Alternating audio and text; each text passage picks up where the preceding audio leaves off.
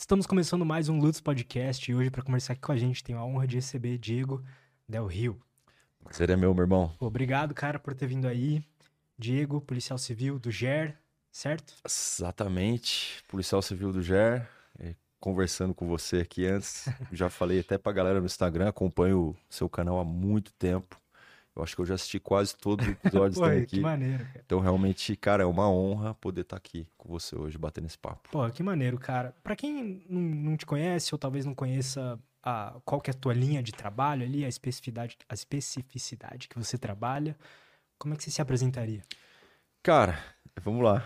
É, é, eu acho que esse lance de é, quem sou eu, é lógico que vai muito além da polícia, mas é, por eu ter a minha profissão, como não só uma profissão, mas é um sacerdócio, algo que eu tenho dentro de mim. Eu me apresento sim como o Diego, que é policial civil também, que é pai de dois filhos e, e que hoje sou, sou muito feliz no que eu faço. É, tenho quase 12 anos na Polícia Civil do Estado de São Paulo. Trabalho hoje no GER, que é o Grupo Especial de Reação, é um grupo de operações táticas especiais da Polícia Civil, tá? Onde nós trabalhamos com operações não convencionais, depois a gente vai aprofundar um pouco mais.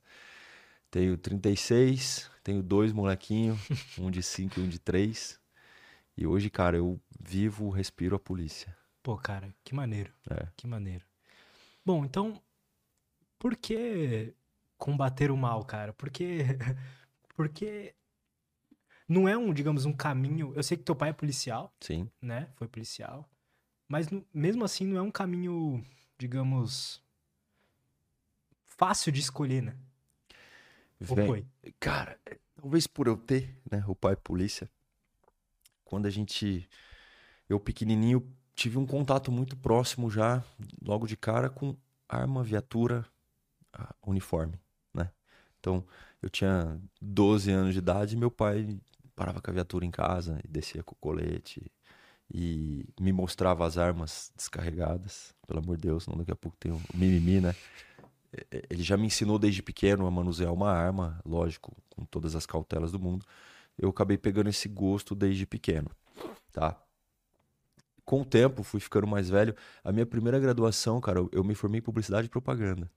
Entrei lá quando eu tava na. Eu acho que tem aquele fator, né? O, o primeiro que o homem ele já amadurece mais tarde que a mulher, né? É A verdade. gente com 17 anos é um moleque. E eu, pô, o que que eu vou fazer de faculdade? Não sei. Vou fazer qualquer coisa. Eu, eu não sabia ainda o que, que, que eu queria da vida. Gostava desse lance de polícia, por ter vindo desde pequeno, mas eu ainda não tinha isso tão concretizado na mente. Gosto, quem sabe, mas agora eu tenho 18 anos, eu quero nada da vida. Fui cursar publicidade e propaganda. Quando eu tava no terceiro ano, são quatro anos, começando a ficar um pouco mais velho, começou a voltar aquela parada de meu, polícia, eu gosto disso aqui, cara. Sei lá, eu quero é um instinto de querer, além dessa parte bonitinha aí de fazer o bem, vamos lutar em prol dos mais fracos, cara, eu queria pegar ladrão, entendeu? Quero prender ladrão. Então, só que tava lá no terceiro ano, eu falei, ah, vou formar, já tô até aqui. Até porque o cargo que eu almejava, que é o mesmo cargo do meu pai, investigador da Polícia Civil, ele é um cargo de nível superior. Então eu precisava formar, ter algum nível superior para poder prestar a prova. Já estava no terceiro ano. Falei, vou até o fim, me formei com 21. Quando foi, quando eu tava com 22, 2009, é, abriu o concurso. Eu passei na primeira fase, só que foi um concurso muito demorado. A primeira fase foi em setembro de 2009. A Academia de Polícia, que é a parte do curso de formação, foi 2 de janeiro de 2012. Caramba, É, é muito tempo, tempo, né? é. Isso é um padrão? Não. Assim, é, alguns demoram mais, outros menos. Não, não é assim um, um padrão. Aham. É, o que acontece é que são várias etapas. Você passa na primeira prova, que é a prova objetiva, que são múltiplas questões, teste. Uma vez superada essa etapa, você vai para a prova dissertativa, onde tem questões abertas para você responder e uma redação no final. Isso foi no meu edital, lembrando que editais mudam, tá? De lá para cá algumas coisas mudaram. A essência mantém, mas mudam os detalhes, né? Passei nessa prova dissertativa, fui para a prova física, prova psicológica, foram na sequência, física e psicológica pertinho, e aí veio a temida prova oral, que a galera tem mais morre de medo, onde você vai sentar numa banca examinadora com microfone E eles vão te questionar perguntas referentes ao edital mesmo, direito, criminologia, raciocínio lógico, informática, português, por aí vai. Essa prova, apesar dela cair conhecimento específico, eu vejo ela muito mais como uma prova é, de âmbito psicológico. Vale, é, se você chegou nela, você tem conteúdo. Uhum. O que você tem que fazer é administrar a sua ansiedade. O nervosismo, o nervosismo ali, que pode, que pode te fazer perder questões, sabe? Então, realmente, pense, o cara que chegou até lá, eu falo para todo mundo que me pergunta isso, conhecimento você já tem, senão você não chegaria até essa fase. Agora, a questão de administrar administrar seu psicológico. Você vai estar numa banca examinadora, é aberta ao público. Então você vai ter outros candidatos assistindo, porque eles, eles vão fazer aquela prova outro dia. São 10 candidatos por dia. Você imagina que tem lá, sei lá, 300 candidatos, 500. 10 por dia, você vai assistir a prova do coleguinha para ver como é, depois é a sua. Quem tem receio, medo de falar em público, já começa sofrendo daí, tá? Eles reparam isso. É, o cara já tá nervoso, você é, por vezes vai ter um branco, vai esquecer. É um momento que você é avaliado em tudo. Uhum. Superada a prova psicológica, aí você entrega. É, tem a prova também que é investigação social, né? Os caras vão puxar sua vida para ver se você não tem nada de muito errado. Entrega seus títulos, suas coisas, diploma, burocracia. Começa a academia de polícia. Iniciou o curso de formação você volta, a, a, você ainda não está dentro, cara. No curso de formação você tem prova, você tem TCC para entregar no final. Você tem um monte de matéria que você vai ter prova. A minha durou cinco meses e pouco, a academia de polícia. Aí sim, você tá para rua, vai operar numa unidade, vai começar a aprender o que é polícia, porque até então era só teoria. Aí você já entrou como policial civil investigativo já ou não? Você especializa ainda? Entrei como investigador de polícia. Investigador é o cargo. É. É um cargo. É tá. o cargo. O que acontece dentro é o seguinte: a polícia ela tem, ela tem área para todos os tipos de perfis. Tá? Então, desde o cara que gosta de trabalhar mais interno, não gosta tanto de ir pra rua, até o cara que não gosta de papel e computador. gosta de ir pra rua. Tá? Então, é, essas especialidades internas é depois que você já passou por todas as etapas, você está dentro. Então, você tem assim, ó, para você é, enxergar e até a, a, população no geral conseguir ter essa visão. Você tem delegacia de polícia, certo? As delegacias onde você vai fazer um boletim de ocorrência. Essa delegacia é responsável por uma investigação de clínica geral. Então, você vai lá, furtaram minha bicicleta. boletim de ocorrência é feito.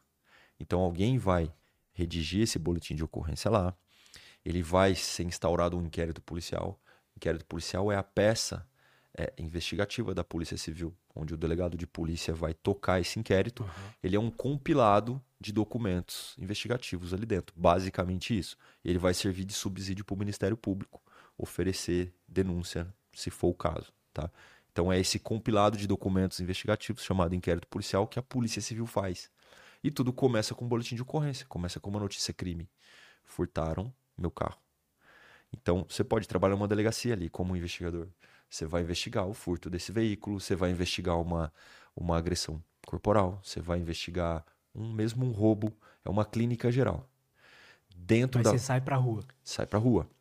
Porque você vai investigar. Então, entende? Dentro das suas ferramentas investigativas, você vai ter ali uma campana, uma perseguição, uma é, você vai se fantasiar de alguma coisa. Parece filme, mas eu, depois eu posso contar um caso que eu me passo por alguma coisa.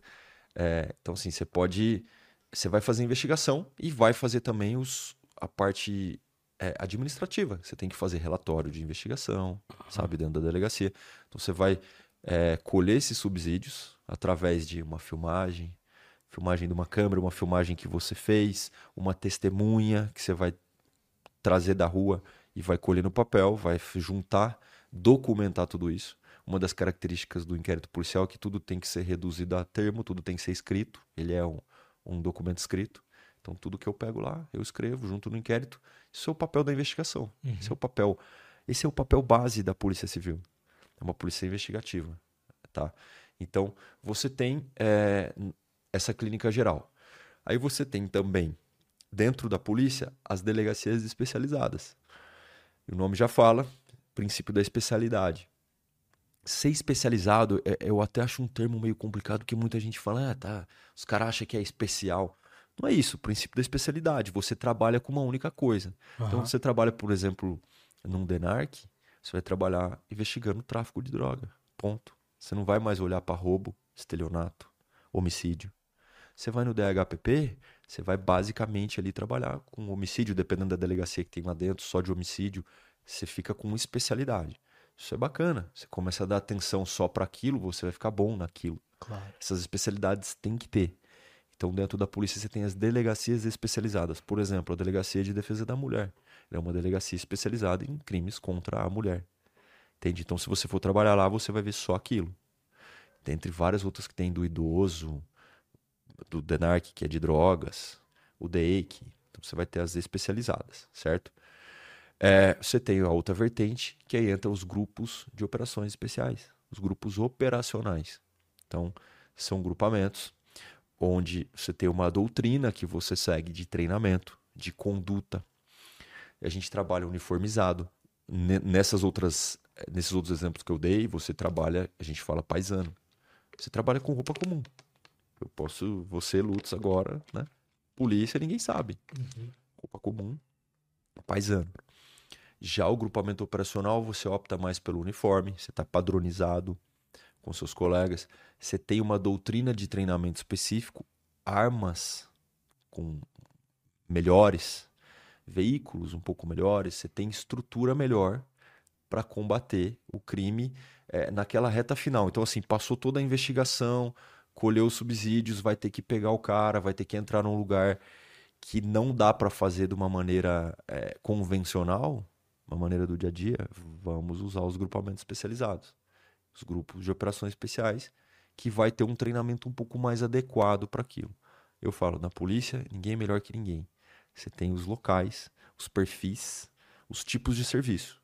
Com certeza, um cara do grupamento de operações especiais, ele vai ter técnicas melhores para um confronto, mas ele não vai saber investigar igual o cara que trabalha na investigação Todo mundo é necessário, né? e os trabalhos se completam. Então, ele não vai saber isso. Então, é, isso tem que tentar caminhar o mais próximo possível, apesar de nem sempre ter aquela comunicação perfeita para que o serviço saia, como eu comentei. Mas você vê que tem as, as vertentes dentro da polícia. Uhum. Cada perfil vai se encaixar melhor é, num cenário. E o cargo também, né? Então, assim, eu sou do cargo de investigador de polícia, tem o cargo de escrivão de polícia. É um cargo mais papel, sabe? Mais administrativo. Um cargo que vai bem menos pra rua. Então tem que ter essa visão também, o cara que quer prestar o concurso. Eu até tô falando isso que eu recebo pra caralho essas perguntas, cara. Qual cargo eu escolho? Não sei, cara. Qual cargo você se adapta melhor? Eu, Precisa ter um autoconhecimento, né? primeiro passo, se, se conheça. Eu, particularmente, não sou muito fã de papel, mesa e computador. Não sou. Eu não, não ia me dar muito bem ali, Aham. sabe? Então, você se conhecendo, sabendo o seu perfil, você vai escolher melhor o cargo.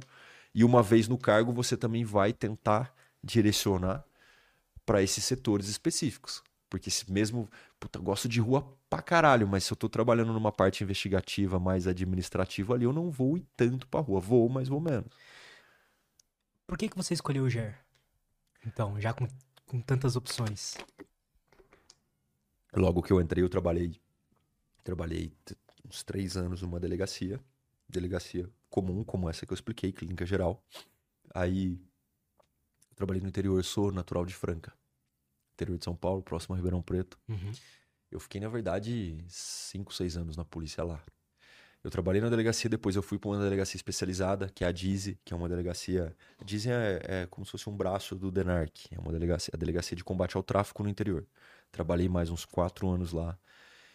Desde que eu entrei na polícia, desde antes de entrar, eu sempre tive vontade de ir para um, um grupo operacional. Só que assim, o grupo operacional, é, com essa estrutura que eu te falei, ele fica na capital, não tem no interior. No interior você vai ter até alguns braços, assim, é, de um grupo operacional, mas não igual é aqui. Uhum. Eu sempre tive vontade de ir pro GER. O GER era meu sonho e tal. Mas pra isso eu precisava mudar pra cá. Mas por que o GER? O que, que te atraiu nele em vez dos outros? Cara, e, e aí e eu vou te responder essa pergunta já fazendo até uma analogia com o que a gente tá fazendo hoje, que é um podcast, né? O meu chefe lá no GER, que eu vou mandar até um abraço pra ele aqui, o Fábio Bop. Quem é, quem é da polícia, nunca ouviu falar desse cara, não tá na polícia. Ele tá há 25, 26 anos no GER. fora os que ele tem de 30 e poucos anos de polícia. Eu assistia ele no que era, na época, os podcasts que nem tinha, Uhum. que era um programa da Multishow. Chamava. Cara, eu esqueci o nome do programa, alguma coisa de polícia. Ele saía nesse programa direto. Sabe? O pessoal conversava com ele, ele mostrava o GER, ele Pô, mostrava o maneiro. vídeo dos treinamentos. E já Legal tinha isso lá demais. atrás, cara. Onde nem se falava em podcast. Eu tô falando disso, eu tô falando de antes de YouTube. E eu assistia isso lá. E eu via, assim, é, eu via esses vídeos que saía na, na Multishow lá na TV, eu falava, caralho, cara, que da hora o que eles fazem. Porque o, o- o- a base do GER, ela foi trazida de um conceito da SWAT norte-americana. Então, assim, é, toda aquela parada do uso de explosivo para abrir uma porta, de fazer uma entrada técnica, né, uma entrada tática, onde tá toda a equipe bem posicionada. Eu via aqueles vídeos lá, eu achava do caralho, eu falava, caralho, cara, será que um dia eu vou entrar na polícia e quem sabe trabalhar lá? Isso me chamava muita atenção, porque, cara, querendo ou não, é, é quando você coloca um uniforme, quando você faz táticas, técnicas, é uma parada meio de filme. Sim. Então aquilo que eu jogava no, no computador, que eu jogava no videogame, eu via no filme, eu via ali acontecer. Eu falei, cara, isso é, é real. E, e ali eu já criei uma parada com o Ger, né? Eu falei, cara, né, que louco, quem sabe um dia, uma hora. Mas eu estudei, entrei, fui pra polícia no interior e assim, como eu disse, lá não tem, o grupo fica aqui. Ele, Aham. ele responde pelo Estado, mas a base é aqui. Então, num primeiro momento, eu não tinha intenção de sair lá de Franca. Eu fui amadurecer isso depois e pedir transferência para cá. Quando eu vim para cá, eu fui pro GOI. É um outro grupamento que hoje não tem mais na capital. É que o, o estado de São Paulo ele tinha três grupos operacionais: o GOI, o GAR e o GER. Tá. O, o GOI e o GAR eles se juntaram, viraram uma coisa só. E, e o GER manteve porque tem uma, uma ação um pouco diferente. Eu trabalhei no GOI aqui um ano e pouco e depois consegui ir pro GER. Tá? Então foi uma caminhada longa até chegar aqui. É, algumas coisas mudaram. Quando eu entrei pro GER, tinha é, um critério de seleção que hoje está um pouco pior, porque eu tive que, assim, é, tem um TAF, né, um teste de aptidão física, é, eles também fizeram um TAT, um teste de aptidão técnica de proficiência de tiro, mas o principal sempre foi a entrevista com os coordenadores do grupo, né, os caras ver se você tem o perfil, se é, se você faz jus àquilo que eles precisam, além desses testes. Só que hoje a gente ainda tem o curso. O nosso COP, o curso de operações policiais, ele hoje virou condição para você vir pro GER. Então, Pô, mas bom, né? bom. Deixa é- o cara casca grossa, né? Cara, é, é o melhor RH que tem. Porra, Então você passou perfeito. por esse crivo de um curso desse, não quer dizer que você vai vir instantaneamente para cá, até porque tem lance de ter vaga, tem que abrir vaga. Mas você passou no curso, você passa a estar apto para concorrer uma vaga para trabalhar aqui. Então hoje assim, é, seguindo os passos a nível Brasil, que a maioria dos grupamentos operacionais do Brasil hoje são assim. Então, se você quiser trabalhar no COI da PM aqui em São Paulo, você tem que virar caveira, você tem que formar no COESP. Então, é, no Rio, no Ceará, todos os lugares, quase todos são assim. São Paulo ainda não estava, mas hoje com a nova administração nós conseguimos chegar nesse ponto. Hoje, em pleno 2023, nós temos hoje a melhor administração da história da Polícia Civil. Falando internamente, tá? Que maneiro. É, hoje nós estamos assim, nunca esteve tão bem administrado a nível governo e a nível administração da polícia. Eu digo assim, o nosso delegado geral hoje é o melhor cara que tem para estar lá. É, o nosso secretário de segurança pública, o nosso governador são extremamente alinhados com a polícia. Hoje nós temos Se importam com a segurança ali. Cara, demais. É, na verdade, é o nosso secretário de segurança, excelentíssimo senhor Guilherme Derrite, que eu conheço pessoalmente, que é um cara que eu sou fã. É, Eu, eu conheci o Derrite na primeira campanha dele de deputado federal. Eu ajudei ele na campanha dele. Na época ele foi eleito, foi eleito de novo, hoje é secretário. Primeira coisa que eu admiro naquele cara é que ele não mudou nada. Ele é o mesmo cara. Encontro ele nos lugares, ele cumprimenta exatamente da mesma maneira sabe, amistoso, legal, ele não, tipo, nem sei quem é. O cara não mudou nada. E assim, hoje nós temos um secretário de Segurança Pública que veio da Segurança Pública.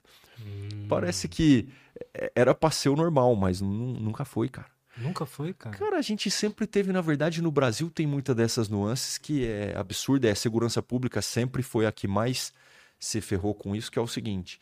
Cara, quando você pensa num secretário de saúde, você imagina um engenheiro lá? Não. Cara, um médico. Um médico ou alguém da, da saúde. Sim. Sei lá, um enfermeiro, alguma coisa nesse sentido. Por que, que o cara da segurança pública pode ser qualquer outra coisa? O cara tem que ser polícia. E quando eu falo segurança pública, cara, é porque às vezes a gente pensa assim, puta, advogada da segurança pública não é, cara. Juiz, não, não é. O, o, a nossa Constituição Federal traz um rol taxativo no artigo 144. Quais são os órgãos de segurança pública? Tá lá, tá lá. Polícia Rodoviária Federal, Polícia Uhum. Ferroviária Federal. Eu nunca vi, mas tem lá. Polícia Verdade. Civil, Polícia Federal, Corpo de Bombeiro, Polícia Militar, Polícia Penal. Tá lá, tá lá. Órgãos da Segurança Pública, artigo 144. É, como é que você vai pôr um cara para comandar uma segurança pública de um estado se ele não for oriundo da segurança pública? Para mim nunca teve lógica. E hoje, O cara nunca passou o que. o cara nunca viveu É. aquilo, cara. O cara era aquele cara, é, um cara que, tô dando um exemplo da segurança, mas pode ser na educação, na saúde. Você vai pôr um cara lá, ah, mas ele estudou, ele fez, sei lá, fez direito, fez pós-graduação. Eu, eu acho o máximo ver uma Em pós-graduação. Eu acho o máximo quando eu vejo que tem pós-graduação em segurança pública. Cara, só vai fazer segurança pública quem descer três horas da manhã na quebrada, com o cano na mão pra pegar ladrão. Isso é fazer segurança pública. Se você não descer lá, você, você estudou sobre água, sobre piscina, mas nunca entrou na piscina. E hoje o nosso secretário Total, cara. foi, foi oficial da rota, tra- puxou plantão três horas da manhã, na madrugada, passando fome, frio, sede, apresentando ocorrência, pegando o ladrão bêbado. Ele sabe o que é, Ele sabe as dores, né? que veio da pista. E, e- e isso está refletindo na polícia, o próprio governador, que é completamente alinhado com a segurança. O nosso delegado geral foi supervisor do GER. Puta, cara excelente. E o nosso supervisor do GER hoje, o melhor delegado possível que pode ter lá. Nós estamos muito alinhados. A segurança pública de São Paulo só tende a, a voar. Isso é muito recente, né? Nós estamos falando de coisa bem recente. Até, lógico, superar todos os anos passados, que é onde a, a segurança e a polícia no geral foram deixadas para trás. Claro que demora um pouco, a gente tem total consciência disso, não é um passe de mágica. Sim. Mas nós estamos hoje vivendo é, momentos na polícia aqui do Estado. Lógico que eu estou falando do Estado, gente. Não sei como é que é nos outros lugares do Brasil, mas nós estamos vivendo o melhor cenário do mundo. Pô, Tá. isso é ótimo, cara. Eu, eu tenho a impressão que um, um dos grandes fatores pro bem-estar psicológico é se sentir seguro. Sabe? Como população, dizendo como população mesmo, sabe? É, a partir do momento que você sai de casa e não se sente seguro, ou, ou sente que as pessoas que, prov, que é, providenciam sua segurança talvez é, não estejam sendo valorizadas o suficiente, sabe? Isso já diminui a felicidade. Nós, quando a gente fala os três pilares básicos da sociedade, saúde, educação, É verdade. segurança, exato, isso é verdade, né? exato. Então, se você não tiver o- esses três muito bem alinhados, você não vai ter uma vida social tranquila. Então, é óbvio que queremos que esses profissionais estejam preparados bem para que possam produzir o seu serviço da melhor forma possível. Volto a dizer, é- é, nós temos muita coisa para evoluir ainda, questão de salário, estrutura e tal, porque nós ficamos abandonados muito tempo. Nós estamos agora, recente, com essa nova estrutura que já, tá, já está tendo um reflexo extremamente positivo. Impressionante como já mudou todo o cenário. Mas eu tenho certeza que vai melhorar muito ainda. Isso, isso reflete lá. Isso, isso volta, Lutz, no comecinho do nosso papo, onde quando eu, eu falei polícia tal, e mesmo vendo, como eu te falei, os filmes lá, os, as cenas do Ger e tal, eu sempre tive vontade de entrar também pensando nessa parte social da polícia, sabe? Que é um dos alicerces que se você não tiver segurança, você não tem uma boa sociedade. Eu, eu sempre tive isso um pouco dentro de mim, isso me chamava muita atenção de querer fazer diferente no meio que eu vivo. Aham. E através da polícia, eh, eu via muito isso. Como fazer diferença? Eu consigo fazer diferença com isso aqui. É lógico que a gente consegue fazer diferença em todas as áreas, mas essa área, para mim, eu conseguiria fazer muito diferente. É a área que você gosta e que tem um- uma alavanca muito grande de fazer diferença, né, na sociedade. Isso é muito maneiro. Exato. Faz muita diferença na sociedade e eu gosto. É tipo podcast pra mim. Exatamente, cara. É, é, e você não tem que trabalhar nenhum dia, né? Exato, exato, cara. Exato. Sabe o que eu ia te perguntar, cara? Quais, quais as frentes, quais os crimes principais que vocês lá do GER costumam combater, assim? É, cara, vai ser. São os crimes grandes. Então, assim, você, você pensa num roubo. É, um roubo comum. Só que quando você já fala num roubo a banco, uma coisa maior, é onde eles costumam acionar. Eles chamam a gente para ir já com mandado de prisão ou mandado de busca para ir atrás de caras específicos. Muitas vezes, na maioria das vezes, são caras que são do partido, né? Que já são alinhados com um partido criminoso aí, com PCC etc. Então, esse tipo de cara que a gente costuma pegar. Isso nas operações específicas, né? Que eles chamam a gente para dar o apoio, a gente vai como apoio, então uma unidade investiga. Nós vamos dar aquele apoio operacional especializado, com treinamento, armas, etc., para ir pegar esses caras. Só que também acontece da gente estar tá lá no plantão, fazendo o treinamento nosso, e tem um apoio de rádio, um chamado.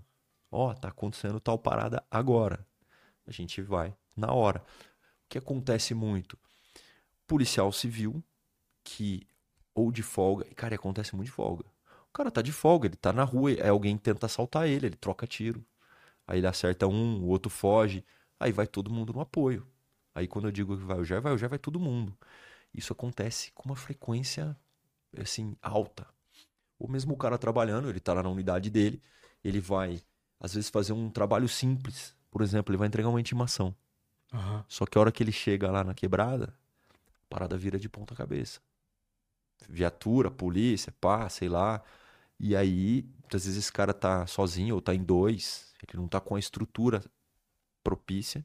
Parada vira de ponta cabeça, a gente corre para dar um apoio. Então tem tanto esse apoio instantâneo, que a gente tá ali e algo acontece, e acontece com frequência.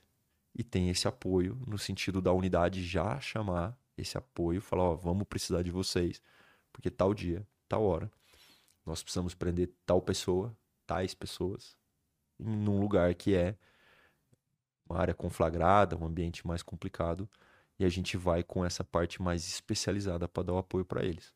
Uhum. Então, por isso que a gente, no dia a dia, treina muito. Então, eu tava te contando assim o nosso plantão. É, Pô, mas vocês treinam no plantão? Lógico, cara. O nosso grupamento é para isso. Então, assim, a gente tem treino de luta. A gente tava falando do jiu-jitsu aqui, a melhor arte possível para a polícia. A gente tem treino tático, a gente tem treino de condicionamento físico. A gente carrega equipamento, cara. O colete é pesado, o fuzil é pesado. Então você tem que estar tá com o físico em dia. Então a gente consegue fazer um, alguns treinamentos ali no plantão e cumprir as missões do dia, sabe? E um grupo assim tem que estar tá treinado. Se você não tiver treinado, não tiver alinhado. Até por isso pede-se TAF, pede-se uhum. toda essa parte de condicionamento físico, porque vai te cobrar. E você não pode, cara, tá subindo ali uma, uma viela, subindo uma rua e você parar, ver seus parceiros subindo e falar, não aguento, vou ficar para trás. Isso não pode acontecer. Tem que estar tá alinhado, tem que estar tá todo mundo treinado. Eu vi você comentando uma vez que existe um Diego antes e depois do, do curso. Sim. Né? O que, que acontece ali que muda o cara? O que que. A gente sabe que é muito pesado e tal, mas se você conseguir descrever, talvez em detalhes e tal, mas o que. Eu, eu te pergunto psicologicamente mesmo, assim, o que que. O que, que você sente que você passa ali? Quais são os pensamentos que você tem na hora? Como é que é você depois? Como é que era você antes? Eu acho que. Cara, isso é legal. Eu tava até conversando com, com um amigo essa semana sobre isso. Ele falou o seguinte, ele falou para mim, ele falou, cara, eu acho que todo homem deveria passar por um curso desse pra vida. Porque esse curso ele vai muito além da polícia, tá? Muito além. Curso de autoconhecimento. Venha ver do que você é capaz. Essa frase que a gente usa muito no curso é muito, é muito verdade. Para quem não sabe, é tipo do BOP lá do filme, né? É, é um curso de operações. É, cada um com as suas características, etc. Mas a gente chama de curso de operações. É, é um curso onde você. Primeira coisa que você quebra seu ego porque você não tem nome, você passa a ser um número, e todo mundo fisicamente igual. Em que sentido? Cabeça raspada no gilete, barba raspada no gilete. Então, tá o Lutz careca, sem barba, eu, ele, todo mundo igual. Você tem um número, então você já começa daí. Ninguém é mais. A roupa, uniforme, tudo igual. E eu acho que a grande quebra ali, a grande ruptura que tem é, é, as provações que você vai passando, cara, e você vai muitas vezes falando para você mesmo, como aconteceu comigo, você fala: "Caralho, não dá. Não dá para fazer isso. Eu não aguento mais, não dá para passar daqui". Sabe? Aqui é o meu limite. Você fala para você, é, você tem, eu, eu tô dizendo de exemplo que eu tive reflexões desse tipo. Não dá. sei lá, como é que eu vou fazer uma corrida de 10 km agora depois de tudo que aconteceu no dia? Não dá. E aí começa, aquilo começa a acontecer e você fala, mas não vai dar. E aí você vai. E de repente acabou, você fez e você fala, eu fiz. Ou seja, dava. Era um limite que eu tinha colocado para mim em achar que não dava.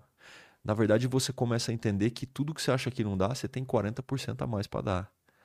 Isso vai no dia a dia, todos os dias lá, entrando na sua mente de N maneiras diferentes.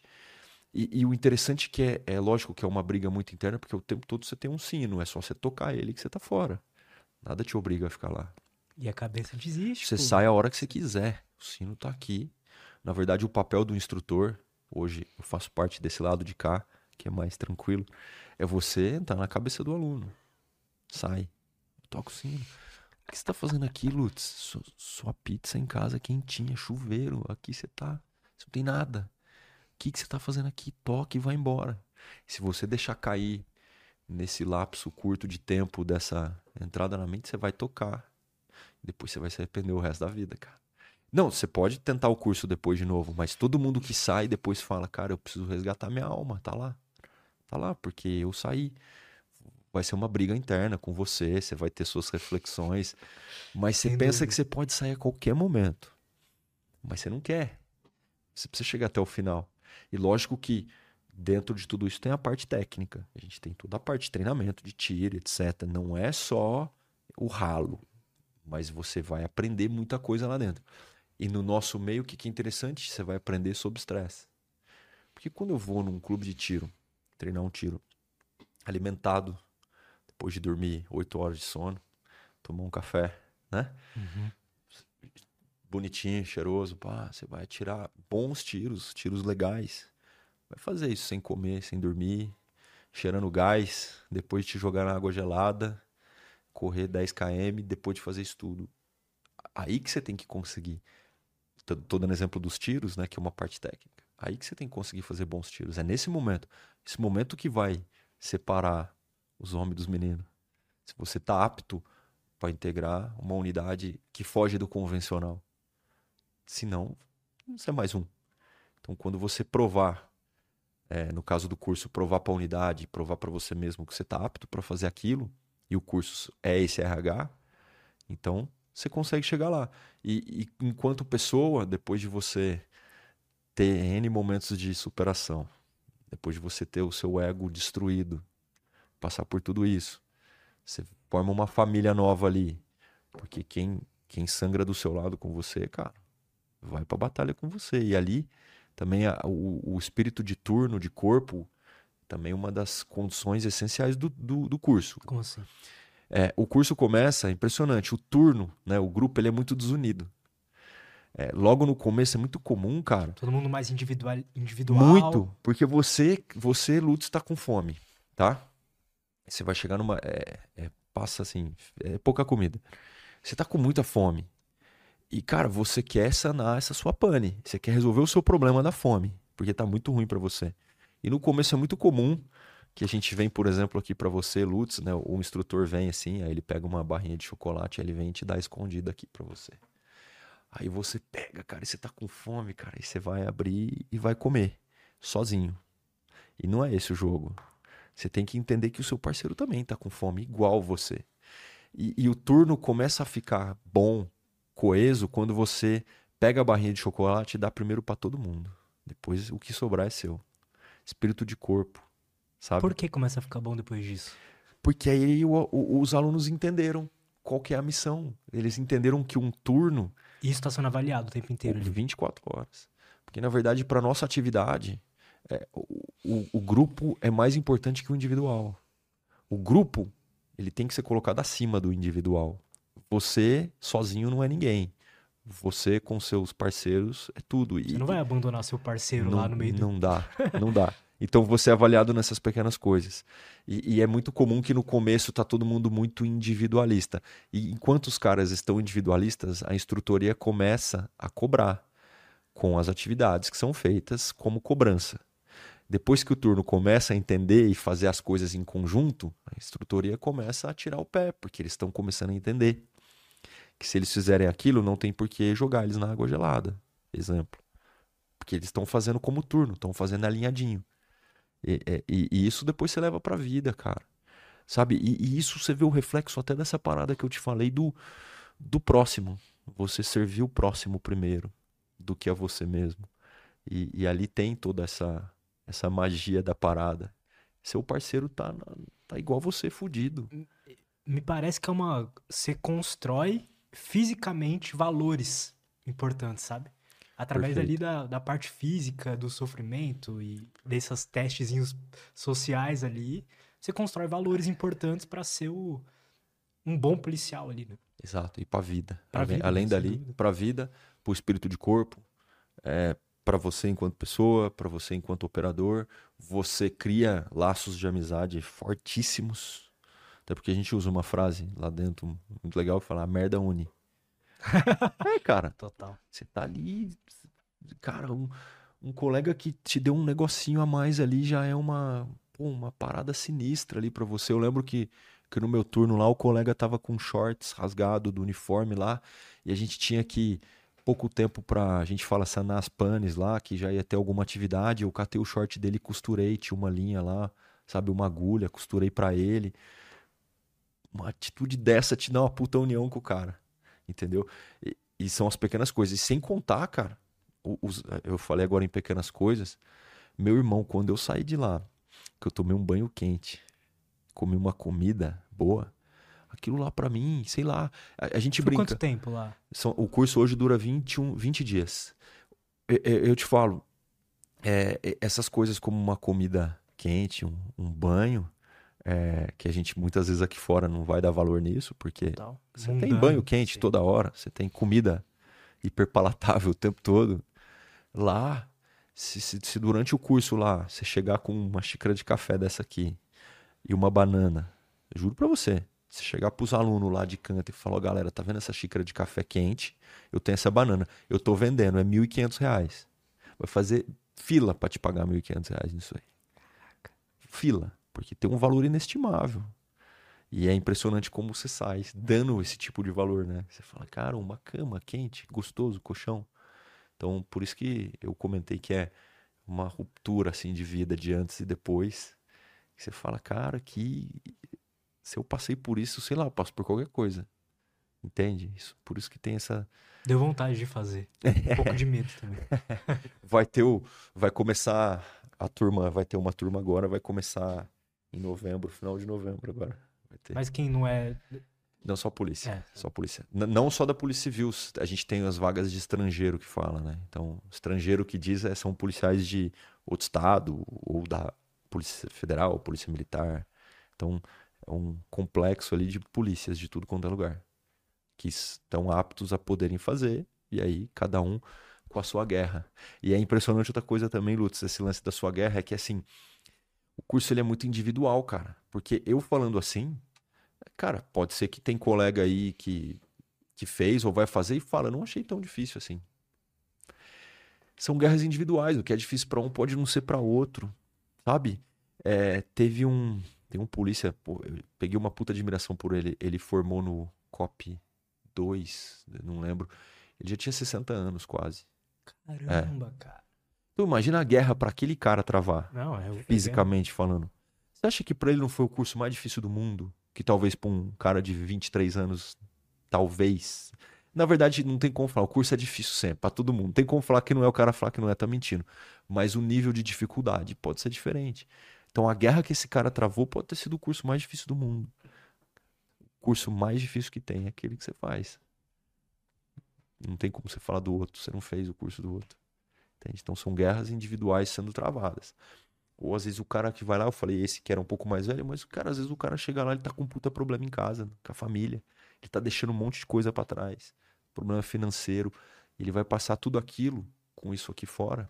É uma guerra muito individual é outra ali. guerra total. São... Às vezes é a oportunidade que ele, que ele é a da vida dele, da vida assim, dele. Né, cara? É, uma, é uma guerra, entendeu? Que para alguns vai ter níveis de dificuldade diferente. Isso é óbvio. Então é, é, muito errado no mundo dos cursos policiais aí o cara falar aquele curso é mais difícil que aquele. Você não sabe, cara. E o cara que tava naquele ali, a guerra que ele já tinha naquele ali que teoricamente era mais fácil, ele tava com uma guerra gigantesca. Entende?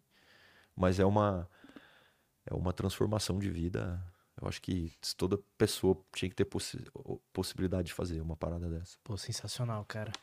Podemos fazer uma pausa rapidinho, só pra ir no banheiro, pegar mais um Com cafezinho certeza. e já voltamos. Mais um café. Cara, e, e você disse que estuda, estudou criminologia, gosta do tema e tal. O que, que vocês estudam nisso? Assim, quais tipos de, de perguntas você tem que responder na prova? É, a criminologia cai, né? é uma- no concurso é uma das matérias do edital.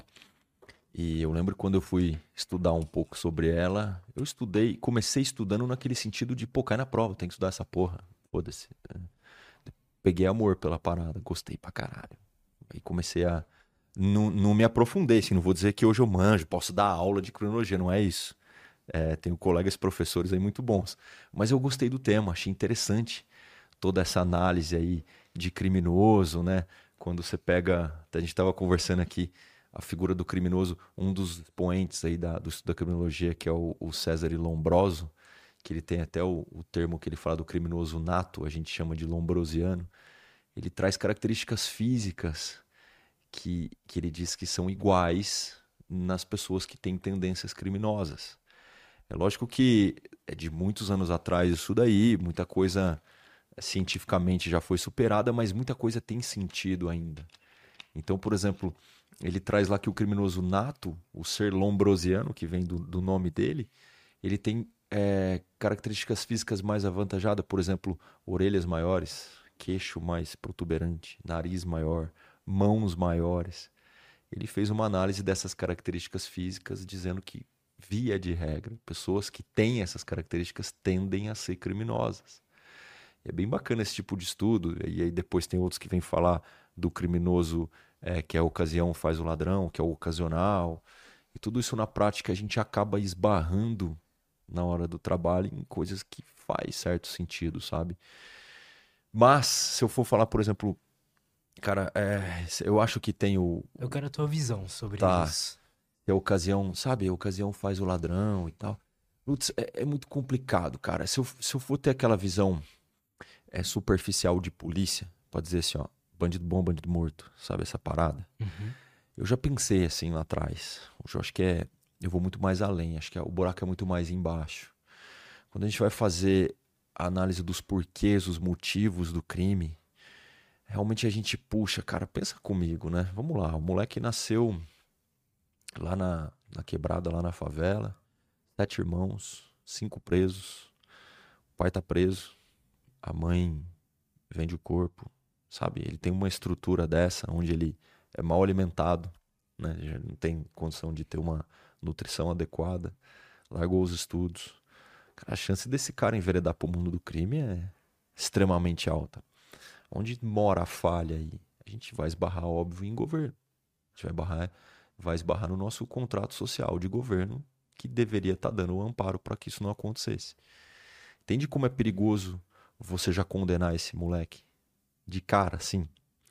Claro que eu não acho que justifique que ele vá cometer crimes, roubar, pôr arma na cara dos outros. É que justifica, mas a análise tem que ser muito maior. Eu acho que é, eu tirei um pouco o pé desse papel de juiz ali, de tem que matar e acabou. Não é assim. O buraco, como eu disse, é muito mais embaixo. E a gente vai vendo na prática, só que, ah, entende? Eu vou falando de paradoxos aqui, porque ao mesmo tempo que tem isso, eu também não posso virar e falar, tá bom, já que aconteceu isso tudo, coitado, deixa ele ir. E roubaram, não tem o que eu fazer. Se tiver que neutralizar uma ameaça devido a uma legítima defesa, eu vou fazer. Eu, meus colegas, estamos preparados para isso. Mas uma análise de criminoso, de crime, ela é muito complexa. E é difícil você ficar trabalhando nesse, sabe? Nessa linha tênue aí. De, de não julgar o cara assim, puta, tudo criminoso, tem que matar todos, tem que. Se você puxa todo esse histórico que eu tô te desenhando, você vê como é difícil isso. E, e trazendo aí características, acho que características físicas, como eu fui citar o exemplo de Lombroso, eu não acho que, que é colocado hoje em pauta, não. A gente não tem que pensar nisso, sabe? Do cara ter queixo maior ou não, eu não tenho essa visão. Mas eu vejo muito é, a característica, óbvio, dessa criação. Isso é meio que, cara, o cara que tem essa o criação aí. cara, né? Ambiente. Modular ambiente. Então, só que isso não é não é simples de modular, não tem como você explicar para ele o que é modular o ambiente dele. Ele depende de, como eu disse, de governo, né?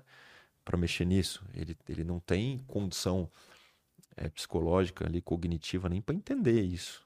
Você então, já viu aquela... Desculpa, pode falar. Não, não. Então, realmente, cara, a, a gente, é, dentro da, da, criminologia e dentro do estudo dos porquês do crime, dos porquês do criminoso, por que, que ele comete crime, por que, que ele deixou de cometer, que é uma análise bem complexa aí para a gente julgar e ao mesmo tempo não podemos deixar que ela se crie. Então eu não posso ter é, também a visão do puta que dó, coitado. Então ele faz por causa disso, paciência. Não dá também. É, eu acho que a resolução desse problema ela é, ela é a longo prazo, mas a curto tem que ser feita alguma coisa. É aí que entra o poder da polícia aí, que a gente por vezes tem que usar de força sabe, a polícia ela atua em legítima defesa. A gente usa moderadamente dos meios disponíveis para repelir injusta agressão atual iminente contra terceiros ou contra nós. Está sujeito a acontecer a qualquer momento. E eu não posso, a curto prazo, eu não posso deixar que o mal vença, mas a longo não sou eu que vou resolver o problema. Sabe, nós somos um paliativo. A longo prazo é a educação, sabe? educação da escola, de casa, de tudo isso. Eu, como polícia, vou resolver só ali. Não posso ter esse nível de dó, porque eu posso precisar agir. E o cara, o cara tá fazendo mal, mas eu tenho que entender também que eu não posso ter um julgamento tão incisivo assim de bandido bom, bandido morto. Pá. Não é simples assim, entende? Pô, muito interessante esse assunto, cara. Eu adoro. Tem uma, já assistiu a série Mind Hunter? Já ouviu falar dessa série? Eu já ouvi falar, não assisti ainda, mas já ouvi falar. Ela conta a história real, inclusive é uma das melhores adaptações de histórias reais feitas em, em, em cinema e tal. Conta a história dos, é, de um de um psicólogo, de um analista do comportamento e de um, de um policial lá da do FBI, não lembro. Tá. Faz tempo que eu assisti. E conta a história como, dos caras que cunharam, os dois caras cunharam o termo do serial killer, né? Hum. A história deles é bem interessante. E um dos dilemas que eles encontram lá, e é tipo, toda a série, é, a discussão em volta disso, e esse dilema foi real, aconteceu mesmo, é que se eles conseguem encontrar os padrões de comportamento, os padrões de ambiente que levaram aquele cidadão, aquela pessoa a tomar decisões horríveis, eles talvez conseguiriam prever aquilo, sabe? E prevenir. E prevenir. Tipo isso. Exato. Então, e, e, fica mais fácil até de investigar, porque no caso deles, eles não. Sei lá, aparece uma pessoa morta, eles têm que saber, tá, quem matou, né? Tipo isso. Não... Mas olha que louco, cara, quando a gente pensa em, em, em, em olhar esses padrões de comportamentos para prevenir um crime. Cara, a gente acabou de falar aqui, como é que você previne o cara de virar criminoso? Você começa dando uma base para ele família, educação, estrutura, você já está começando a prevenir. Você já está modulando aquele ambiente dele com família, educação. É lógico que vai muito mais além, porque quando você vai falar assim em amor, carinho dentro de casa, não depende do Estado para isso. Exato. Sim. Mas quando você começa a dar oportunidades e começa a dar condições, você já começa a prevenir um potencial criminoso ali, tá? É, isso estamos falando de macro, linhas gerais. Eu acredito que tem sim. Aí nós já iremos até pular para um assunto mais espiritual da coisa, mas eu acho que tem cara que nasceu ruim, minha concepção. Eu acho que a maioria esmagadora é do ambiente. O ambiente molda. Você, fruto do meio, você cresceu lá, só vendo aquilo. Aquilo para você é a verdade, aquilo para você é o certo. Como eu te dei exemplo do menino de 12 anos, com sete irmãos presos, o pai, a mãe, todo mundo. Aquilo para ele é o, é o normal. Então, ambiente. Mas eu acredito sim no cara que nasceu com uma condição boa, com uma família boa. Acredito não, tem, né? Exato, exato. O cara envereda pro crime. Exato. É, é, que não havia necessidade. A maioria das Esses vezes. Esses caras que são. Tipo, que não dá pra entender. É, que é uma coisa difícil de entender, né, cara? Eu não sei se tem a ver com a nossa necessidade de sentir algum poder. E aí aquele cara encontra, talvez no crime, essa possibilidade, mas ele poderia ter encontrado essa, o mesmo poder em, outro, em outras maneiras, né? já aprendi, já aprendi um cara que era de uma família boa, Tô falando cara de oito carros na garagem. Que, via de regra, é, é, o cara que vem da família mais estruturada financeiramente, ele envereda pro crime mais de colarinho branco, né? É o crime Uhum. menos agressivo, assim, né? Os crimes mais é, políticos, etc. Esse cara não, ele foi pro tráfico de droga. Necessidade? Zero. Precisava de dinheiro? Não. Traficava porque ele, é, ele queria levantar uma grana e era o meio que ele. Não. Ele entrou nessa fome aí de um pseudo poder. Agora eu sou traficante, pô. Sou... A galera me vê como fodão. Nesse sentido. Então tem. Pra você ver. Mas e aí, será que faltou algum tipo de educação em casa pra isso? Não sei. Não sei. Consigo. Acho que não, cara, porque se a gente pegar. Não falando que esse cara é isso, mas se a gente pegar psicopatas, por exemplo, tem mudanças biológicas mesmo no cérebro desses caras. Que fazem eles não entenderem a moral, por exemplo. Uhum. Não existe moral pra esses caras. É. Então eu imagino que é o que você falou, existem pessoas que nascem que elas vão é, fazer coisas más, sabe? Às vezes o cara ele não vai pro crime, mas ele vira um, sei lá, um, um CEO filha da puta de uma empresa, sabe? Sim. Entende? Mas ele vai fazer coisas más? Tem. Exatamente. Eu acho que existe o perfil que o cara nasceu com aquele desvio pra se enveredar pro mal, de alguma maneira. Eu te- Na minha concepção, isso existe. E aí, cara, acho que nem o, o ambiente vai controlar esse cara. Nem isso. Ele já tá com Nem aquela. isso. Ele já tem aquele drive instalado.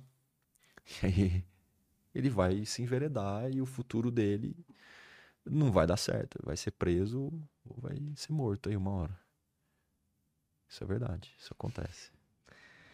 Cara, qual que é o, o nível de organização do crime hoje? Porque a gente tava comentando aqui em off de um, talvez um, um criminoso ali que nasceu de uma, é, com menos oportunidades, é, talvez um cara que por vários motivos ele não é tão inteligente assim, acabou virando, sei lá, um, um traficantezinho qualquer de uma favela, troca tiro de uma forma ruim e morre.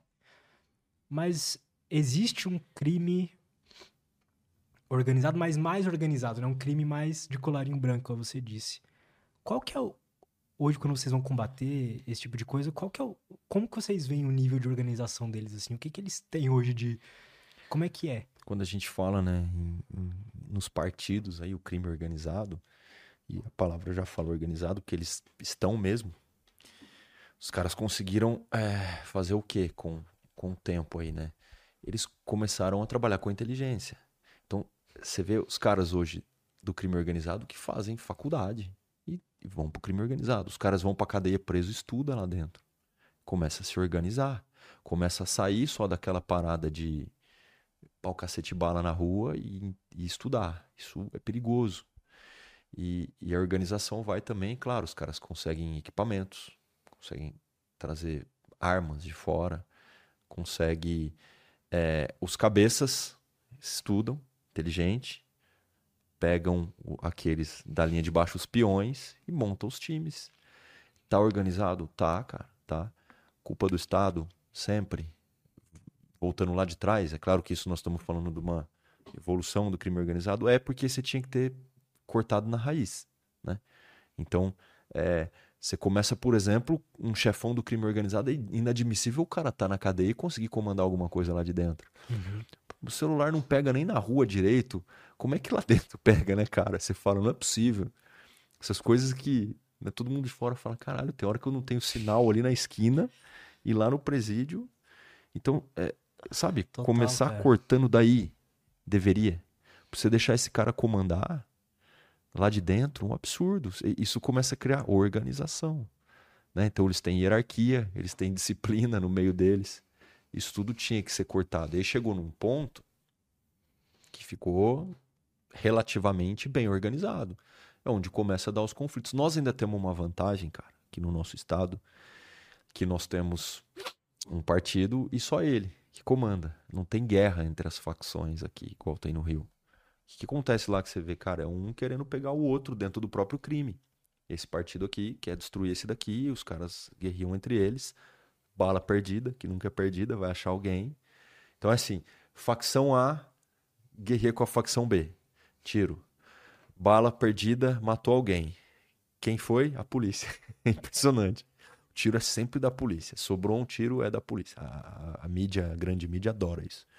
É, a gente ainda tem essa vantagem aqui, que não tem, né? Não tem guerra de facções. É uma só que tenta dominar, mas aqui a gente ainda controla muito bem. Muito bem controlado. Mas, e, e lá além das guerras de facções, tem milícia. Então, assim, é guerra de tudo que é lado, cara. Rio de Janeiro não é pra amador, hein? Puta, eu tenho bons amigos trabalhando na polícia lá. Falei, esses são os verdadeiros, cara. Ali é guerra de verdade. Mas o crime está se organizando. Eu acho que lá chegou num nível muito alto, bem diferente do restante do Brasil. Nível que está lá não se tem nos outros estados. Como eu te disse, tem uma, é uma organização sim, tem hierarquia, tem disciplina deles, tem todas essas paradas, mas porque não cortaram na raiz?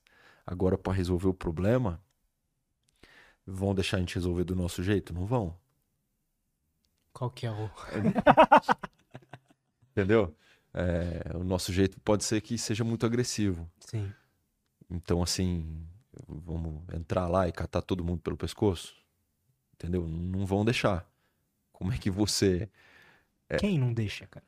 Ah. Não sei se você pode falar assim. É, não, vamos, tipo, a gente fala genérico, né? Uhum. Cara, não tô falando linhas gerais, né? Governo, leis, Sim. vamos falar no macro, assim, não dá pra. É. Porque, cara, é... os caras, é, o, o, criminoso, né? Principalmente o criminoso de partido aí, ele se esconde nas comunidades. Sim. 99% da favela é de pessoas boas, do bem, trabalhadoras, honestas, direitas, maravilhosas. 99%. O problema é que esse 1% se esconde lá no meio. E, e a arquitetura favorece eles. Pra gente entrar lá para pegar, fica difícil você acaba tendo um efeito colateral. Que eu até falei das balas perdidas aí e tal. Então não é simples a matemática para resolver esse problema. É, até teria é, jeito de resolver, como eu brinquei aqui, que eu acredito que se deixasse a polícia fazer, daria. Mas poderia soar um pouco agressivo para alguns, então não vai ser feito. Então você ter, tem que fazer isso como? Com políticas de segurança pública, em linhas gerais. Mas aí é, é, é médio e longo prazo, entendeu? É volta a falar de educação, volta a falar de investimento, de tudo isso daí para você lá na frente começar a não se falar num país que tem um crime que é organizado. Você tem que desorganizar ele. Começa cortando ali comunicação na cadeia, começa cortando os caras ter acesso à arma, começa a ter cortar isso aqui, é muito legal quando a gente faz operação e a polícia no geral, os outros colegas das outras unidades faz operação que desbanca o financeiro, quebra, tira dinheiro deles. Isso é muito bom, porque o que estrutura é muito dinheiro. Então entende, para você desestruturar uma organização, você tem que desorganizá-la. Para você desorganizá-la, você tem que mexer em pontos como o financeiro, né, como a comunicação. Você não pode deixar que esses caras se comuniquem fácil assim, cadeia e etc. Você tem que começar a cortar esses pilares você desorganizar essa estrutura. E claro, eles têm que ter medo também da lei. Total. O cara tem que falar, pô, se eu for preso, irmão, é ruim, vai dar ruim. Eu não posso, o cara não pode entender que ele vai preso, ele vai pra escolinha do crime lá dentro, que lá dentro ele vai ter as regalias dele, ele tem que falar, vou... e outra, o cara fala, vou ser preso, vou ficar um ano e meio, tô na rua. Hoje um cara, um réu primário, tá? Pegou no tráfico de drogas aí, que é uma é, é um crime equiparado aí de onda, um crime de pena alta. Se ele é primário e for pego, ele vai ficar um ano e seis, um ano e oito. O resto ele vai responder em liberdade. Isso já é meio que matemático. Os caras já sabem disso. Fala, deixa eu fazer uma conta aqui, um ano e oito aí mais ou menos de tranca. O resto ele vai responder em liberdade. Ele fala, ah, vale a pena, né? Vou tentar, se der certo, eu levanto uma puta grana. Exato. Até dar errado, eu já levantei uma grana. Aí eu tiro um ano e oito, um ano e seis, dois anos tá bom. Se ele tem 23 anos, ele fala, ah, sai com 25, tô novo. Olha que, né? Não podia e se ter. ele for pego amanhã, né? Exato. Então, é, cadê aquela política de tolerância zero, sabe? Sim. Que funcionou, que já fizeram lá na década de 50 lá nos Estados Unidos, funcionou. Fizeram lá a teoria das janelas quebradas. É, e tolerância zero. Você não pode tolerar esse mínimo. Ah, cara, que teve uma época é, que, que, eles fizeram uma política lá, pô, você pegou o cara pichando, quebrando um vidro de um carro, cara, é, tá preso e vai puxar cadeia. Não pode tolerar os pequenos, as, os pequenos delitos. porque você fortalece os grandes, sabe? Então, é, é essa política que tem que ser adotada. A tolerância zero. É, é uma leve radicalização nesse sentido. Não tô dizendo que, cara, a gente não pode colocar tudo no mesmo pacote no seguinte sentido. Não, eu não vou pegar o cara que furtou uma bolacha e vou pôr preso, ele preso Não, como mas eu- homicida. Eu entendi o que você quis dizer. Mas é, Sim. eu tenho que combater desde ali. É porque, vamos parar pra pensar, não sei se você concorda comigo. Se o cara, possível criminoso, criminoso, não sente medo ou sente pouco medo, as chances dele ter aquele comportamento específico são maiores. Então, quanto mais a gente aumenta o medo, menos ele se comporta daquele jeito. Cara, é isso. Exatamente isso. O Maquiavel, prefiro ser temido do que amado, cara. Exato, cara. Então, nesse sentido aí, é, ele tem que. Ele tem. precisa ter sentir medo, precisa sentir ansiedade, Tem. coisas negativas quando ele vai cometer algo assim, sabe? Se ele não sente essas coisas, Ele, quando ele não sente essas coisas, ele põe na balança, vale a pena. É. Vale a pena. Então, assim, se eu falar pela lei, é, a lei vale a pena. Porque ele sabe que não vai dar nada. Pô, o cara, o menor não vai ficar preso, o maior réu primário vai ficar pouco tempo. Então ele põe na balança, vale a pena ele cometer aquilo. Se eu for puxar aqui pra minha unidade, é, por que, que os caras, via de regra, não combatem com a gente? A gente. Eu digo assim, os caras vêm, a gente, eles já tendem a não ter um combate, se entregam. Porque entra nessa balança. Eles, falam, vale a pena? Puta, ali é ruim, hein? Ali vai dar ruim. Sabe, eu tenho. Tem um polícia aqui, um ano, um polícia bem antigo que trabalha com a gente lá, que eu sou fã pra caralho. Um abraço pro Vicente Ancona, nosso mestre lá, nosso treinador-chefe lá do GER. Ele até foi num podcast uma vez, ele fala uma frase muito interessante, cara, que ele fala. É, ele falou assim, cara, o, o nosso time, ele não vai pra empatar o jogo, tá? A gente vai pra ganhar, cara. E assim, a gente treina pra isso. Então, se bater de frente, vai se machucar. Então, quando a gente consegue passar essa mensagem pro crime, que se a gente a gente vai pra ganhar e se bater de frente vai se machucar, o cara põe na balança do outro lado. Vale a pena? Ali, vai, ali não vai dar certo, cara. Voltando pra lei, no quesito leis hoje no Brasil, o crime compensa. Não vai dar nada.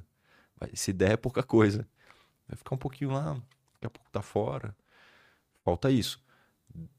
É, é- é, politicamente falando, políticas de segurança falando, você tem que começar. Prime primeira coisa, política de tolerância zero. Leis sérias, fortes. Cara, tem estado nos Estados Unidos, lá as leis são mais né, estaduais, né? Diferente daqui que é a nível federal. Mas tem lugar lá que se você sacar arma para um policial, sacar, não é atirar nele. Se ele for te abordar e você puxar uma arma para ele, é 20 anos de cadeia sem progressão.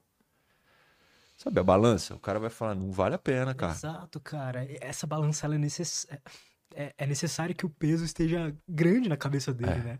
Ele tá pesando muito de um Ele tá lado. pesando muito Pra ele um lado. falar, não vai rolar, cara. Não vai rolar. Vai dar ruim. E é o que você falou, acho que é uma junção de tudo, né? Precisa ter o, o curto prazo ali, que são vocês ali nas operações e tal, e precisa ter algo poder escrito ali, né, cara? É, nós Rodando. somos, A política precisa rodar bem, né? nós somos o, o remédio ali, o paliativo. Nós não, não vamos curar a doença. Nós vamos tirar o sintoma. Acho que é o, a descrição boa da polícia é mais ou menos isso daí, porque nós não fazemos a lei. A gente cumpre ela na medida que dá. Existe um, um, um cabo de guerra do outro lado de pessoas poderosas também, políticos e tal, que são ligados a essas organizações? políticos que são ligados nas organizações Sim. criminosas. É. Você já leu 1984, George Orwell? Não, cara. George, eu não sei falar o nome de George Orwell lá. Mas eu sei a história. É. Então, assim, não dá pra eu falar disso. Entendo. Entendeu? Aham. Mas essa resposta já foi boa. Não é?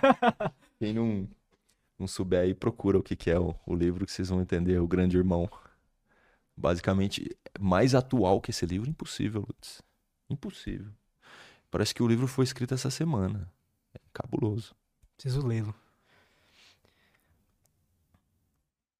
Cara, eu sei que você gosta muito de armas. Gosto. Eu sei que você é, é fã da en- engenharia por trás das armas. Eu Sim. sei que você gosta de mexer nelas, pintá-las. Exatamente. O que que te encanta nelas, cara? Cara, É o poder? olha só. Eu acho que é, armas sempre tivemos, né? Então, quando a gente pensa nas armas de fogo hoje, a gente não pode esquecer que, cara, Esparta 300 era, tinha arma. Espada é uma arma, uma faca é uma arma. Cara, lança. Época Lança. que a gente caçava mamute. São armas, tá? Uhum. Então, a gente não pode pensar que arma de fogo é a única arma que tem. Eu acho que o grande lance da arma é a, ela é um equalizador de forças. Isso é muito bacana, cara. Então a arma, é, a arma veio para nivelar os homens. Todo mundo é igual, cara. Você menor, um pouco mais leve, o cara de 2 metros e 190 quilos, Faixa arma. preta. não interessa. o tiro pegou, acabou.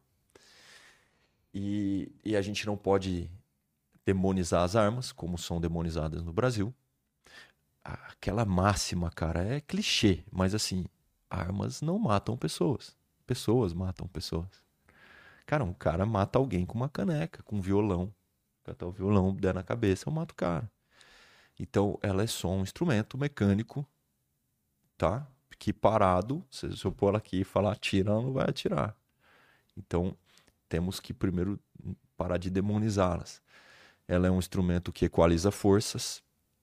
É, Se eu for fazer todas as análises dela, cara, eu dei instrução de tiro por muito tempo. É que Não hoje. mais. Ah, não tá dando. As políticas mudaram do tiro, né? Não dá, não tá dando mais.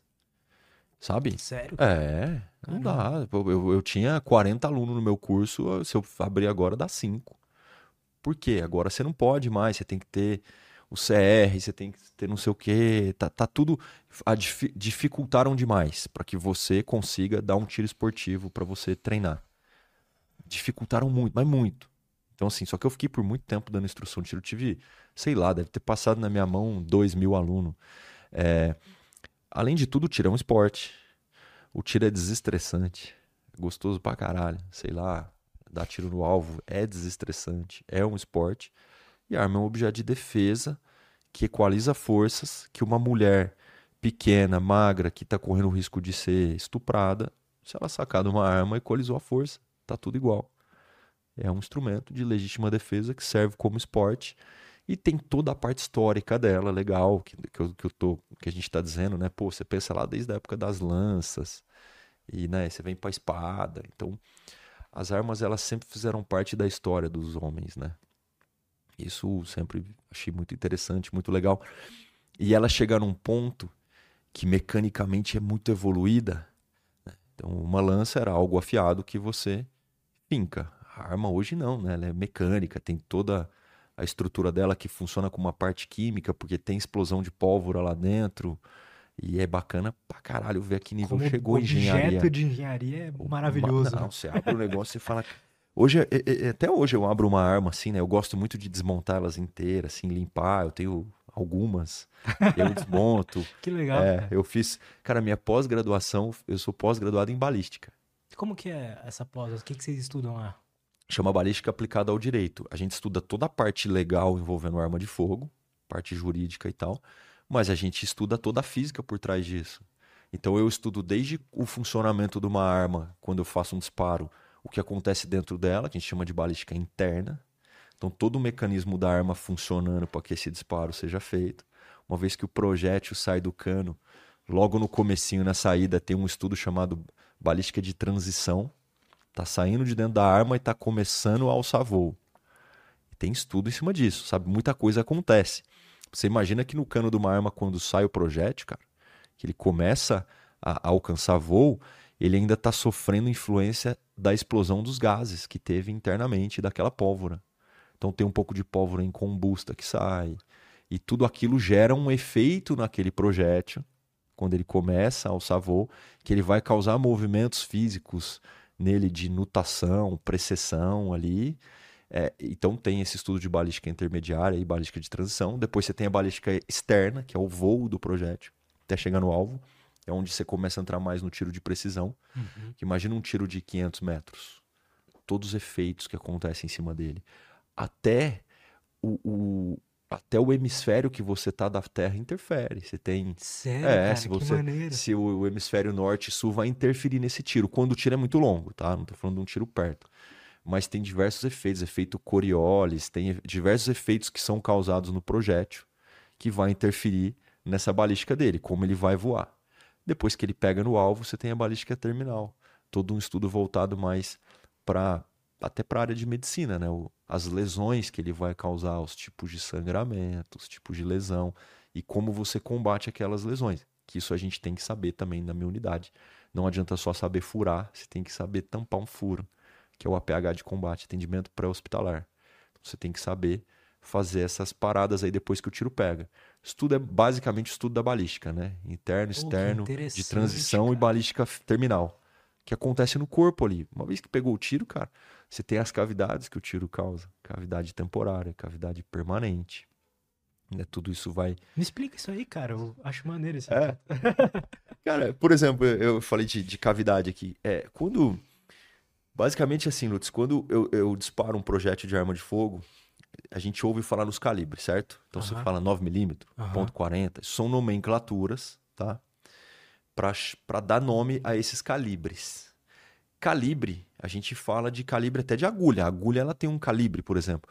O calibre da arma de fogo, ele é o diâmetro do projétil, ou o diâmetro interno do cano, que vai dar mais ou menos a mesma coisa. Mas se eu pegar, por exemplo, um 9mm, um calibre 9mm, que é muito conhecido, acho que todo mundo já ouviu falar. Se eu pegar um paquímetro e medir o projétil, o projétil é só aquela parte de cima da munição que sai. A munição ela é Tá. dividida ali no estojo, que é o corpo, e ela tem o projétil, Que é aquele cilindrinho. aquele cilindrinho, Tá. o projétil é inserido nesse cilindro. Hum, Aqui dentro eu tenho pólvora, pólvora, eu tenho a espoleta. A espoleta é o elemento que vai dar a ignição nessa pólvora, ela vai queimar e ela vai expelir esse projétil.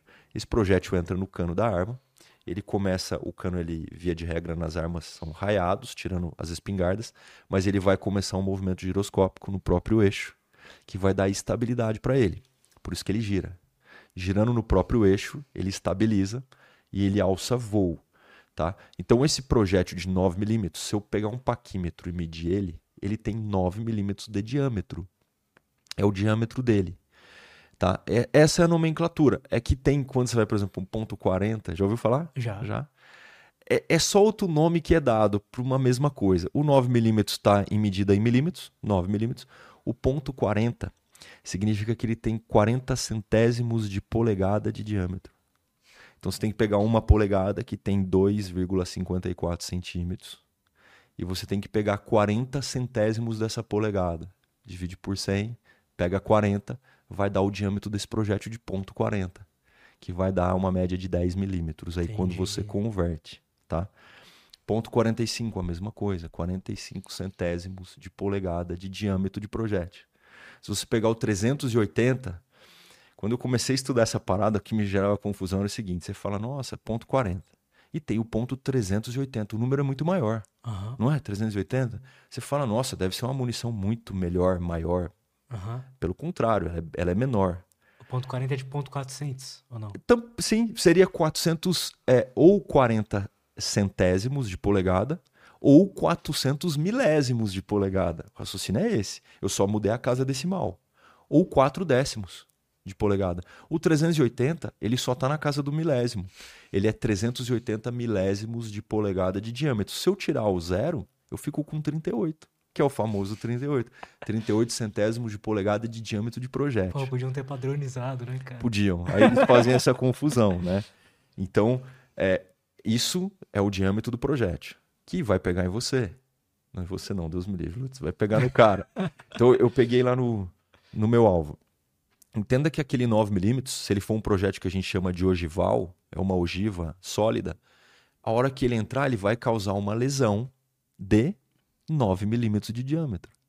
Imagina que o buraco que ele vai causar em você, a gente chama de cavidade, ele vai percorrer um circuito dentro do seu corpo, ele vai rasgar tecido, carne, vai correr dentro de você. O diâmetro desse furo aí vai ser o diâmetro do projétil, que ele passa lá. Justo. Justo, tá? Existe uma coisa chamada cavidade temporária, que é a cavidade que é causada quando o projétil passa, mas é que projétil de baixa velocidade, igual eu estou falando de 9 milímetros, ele não causa nem lesão com isso. Nosso organismo ele tem muitas partes elásticas, né? musculares e tal, então ele vai e volta. Essa ida é uma cavidade temporária, quando ele volta e estabiliza é a cavidade permanente. Ah. É aquilo que ele efetivamente causou de estrago, de dano, que é esse furo aí de 9 milímetros, for um calibre de 9 milímetros. Se for um Caramba, então o nosso organismo dá uma aumentada. é, ele, ele tem elasticidade. ele, ele abre e fecha em cima de novo. Calibres de baixa velocidade, que é, são as pistolas, que a gente está falando 9mm, ponto .40, são chamados de calibres de baixa velocidade, cujo projétil na boca do cano ele sai abaixo de 2.000 pés por segundo.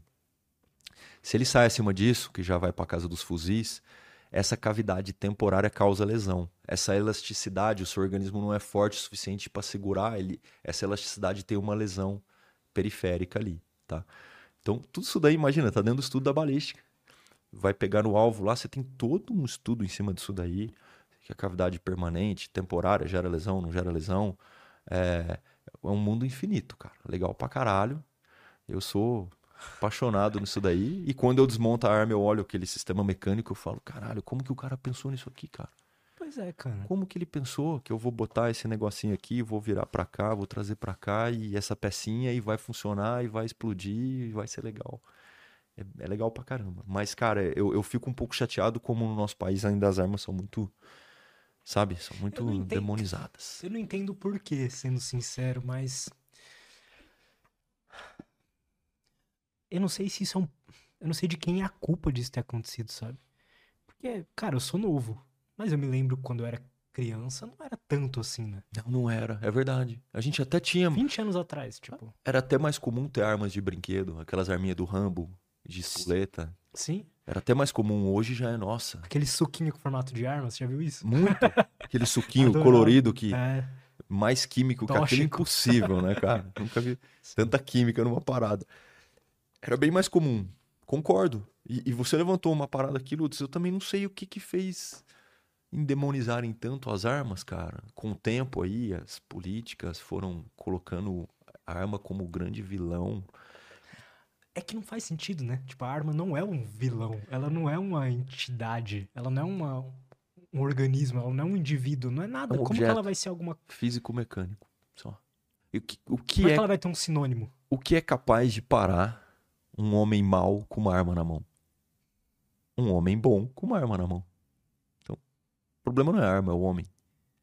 Sabe? E a gente hoje é, colocaram a arma como, nossa, como grande problema, grande vilã. Cara, eu tenho dois filhos, beleza? Te falei, eles têm as Nerf. As arminhas de Pô, maneiro. várias, de todos os tamanhos, cores. Cara, às vezes eu já botei uns videozinhos na internet e tal, o pequenininho pega a arminha dele e põe na cintura, assim, e ele anda. Meu, tem uma galera que cai matando, que absurdo. Dando arma de brinquedo pra criança, você vai estimular ele à violência. Não faz sentido pra mim, cara. Que estímulo à violência? Eu tô, eu tô ensinando ele a se proteger, a ser, sabe, um defensor dos mais fracos. Vamos falar então. O que, que a arma estimula? Ela estimula alguma coisa? Ela muda a pessoa que pega ela? Tipo, ela falando assim. Tem uma diferença uma pessoa. Quando a pessoa. Tipo, eu não, não, nunca peguei numa arma na vida, tirando de airsoft. Eu vou mudar quando eu tiver uma? Pode ser. Na verdade, olha só, interessante. Eu acho que isso é bem da do caráter, porque assim, tem pessoas, eu quando eu passei a andar armado, cara, eu fiquei mais tranquilo ainda, assim, nunca fui de arrumar confusão, mas eu fiquei mais tipo, agora que eu não vou arrumar confusão mesmo, não preciso, cara. Agora que eu não tenho necessidade mesmo. É até é, dentro de uma confusão, pensando numa confusão, numa briga, você com uma arma na mão e o outro lado não, é aquela imagem que a gente vê muito na internet que tem uma corrida de cachorro, que os cachorros estão correndo e tem um leopardo deitado olhando assim. Tipo, pra que, que ele vai correr? Ele vai ganhar de todos eles. Então, é, tem que ter esse tipo de mentalidade, que a arma não é pra isso, pra uma confusão, pra você arrumar treta, tá? Ela é pra você se defender. Mas, cada caráter, cada pessoa, tem pessoas que colocam a arma na mão e vira super poderoso. Difícil, caráter. É difícil moldar isso, né? Difícil você saber se aquele cara vai pegar a arma na mão e vai ficar machão e querer arrumar encrenca ou não. Então, dentro da polícia, tô dizendo, e você tem que ter as provas psicológicas para isso, para você identificar esse tipo de pessoa. Será que ela amplifica um, algo que você já é? Eu acho que sim. Eu acho que sim, cara. Eu acho que, por exemplo, um, um cara, uma criança que sofreu um monte de bullying quando é pequeno na escola, sabe, cresceu num ambiente assim onde ele é menosprezado, rebaixado, tirado. Depois que ele cresce, ele tem uma arma na mão, ele fala: "Pô, agora eu sou, agora é nós. Ninguém pode comigo". Perigoso. A arma na mão desse cara é perigosa.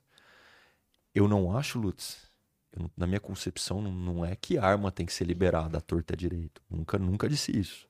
Sabe? Vamos sair, oh, é nós aí. Quem quiser comprar, passa na, no, no, mercado, no mercado e compra. Não é isso. Eu acho que tem que ter critério com certeza. Eu mesmo estou dizendo, você vai pôr a mão na arma de um cara que não tem condição psicológica para isso em vários fatores, até mesmo nessa questão de ego, ele vai fazer cagada. Ele vai se sentir, o alter ego dele e tal, ele vai ficar fodão. Tem que ter, tem que, tanto que tem. Na verdade, assim, para você tirar hoje galera tem também uma concepção muito assim, né? Que no Brasil ficou fácil comprar arma de um tempo para cá. Nunca ficou. Você vai tirar o CR, é caro, é burocrático, você tem que fazer exame toxicológico, psicológico. Nossa, é chato, difícil, burocrático, caro, demorado, a arma é cara. Hum, pensar que um cara ó, você tem que ter bons antecedentes, você tem que ter residência fixa, você tem que ter emprego, você tem que ter no mínimo 25 anos, você tem que passar por toda a seleção lá que tem com psicólogo, uma caralhada de coisa para você poder comprar uma arma. Esse cara vai passar por tudo isso para comprar uma arma para assaltar a padaria da esquina.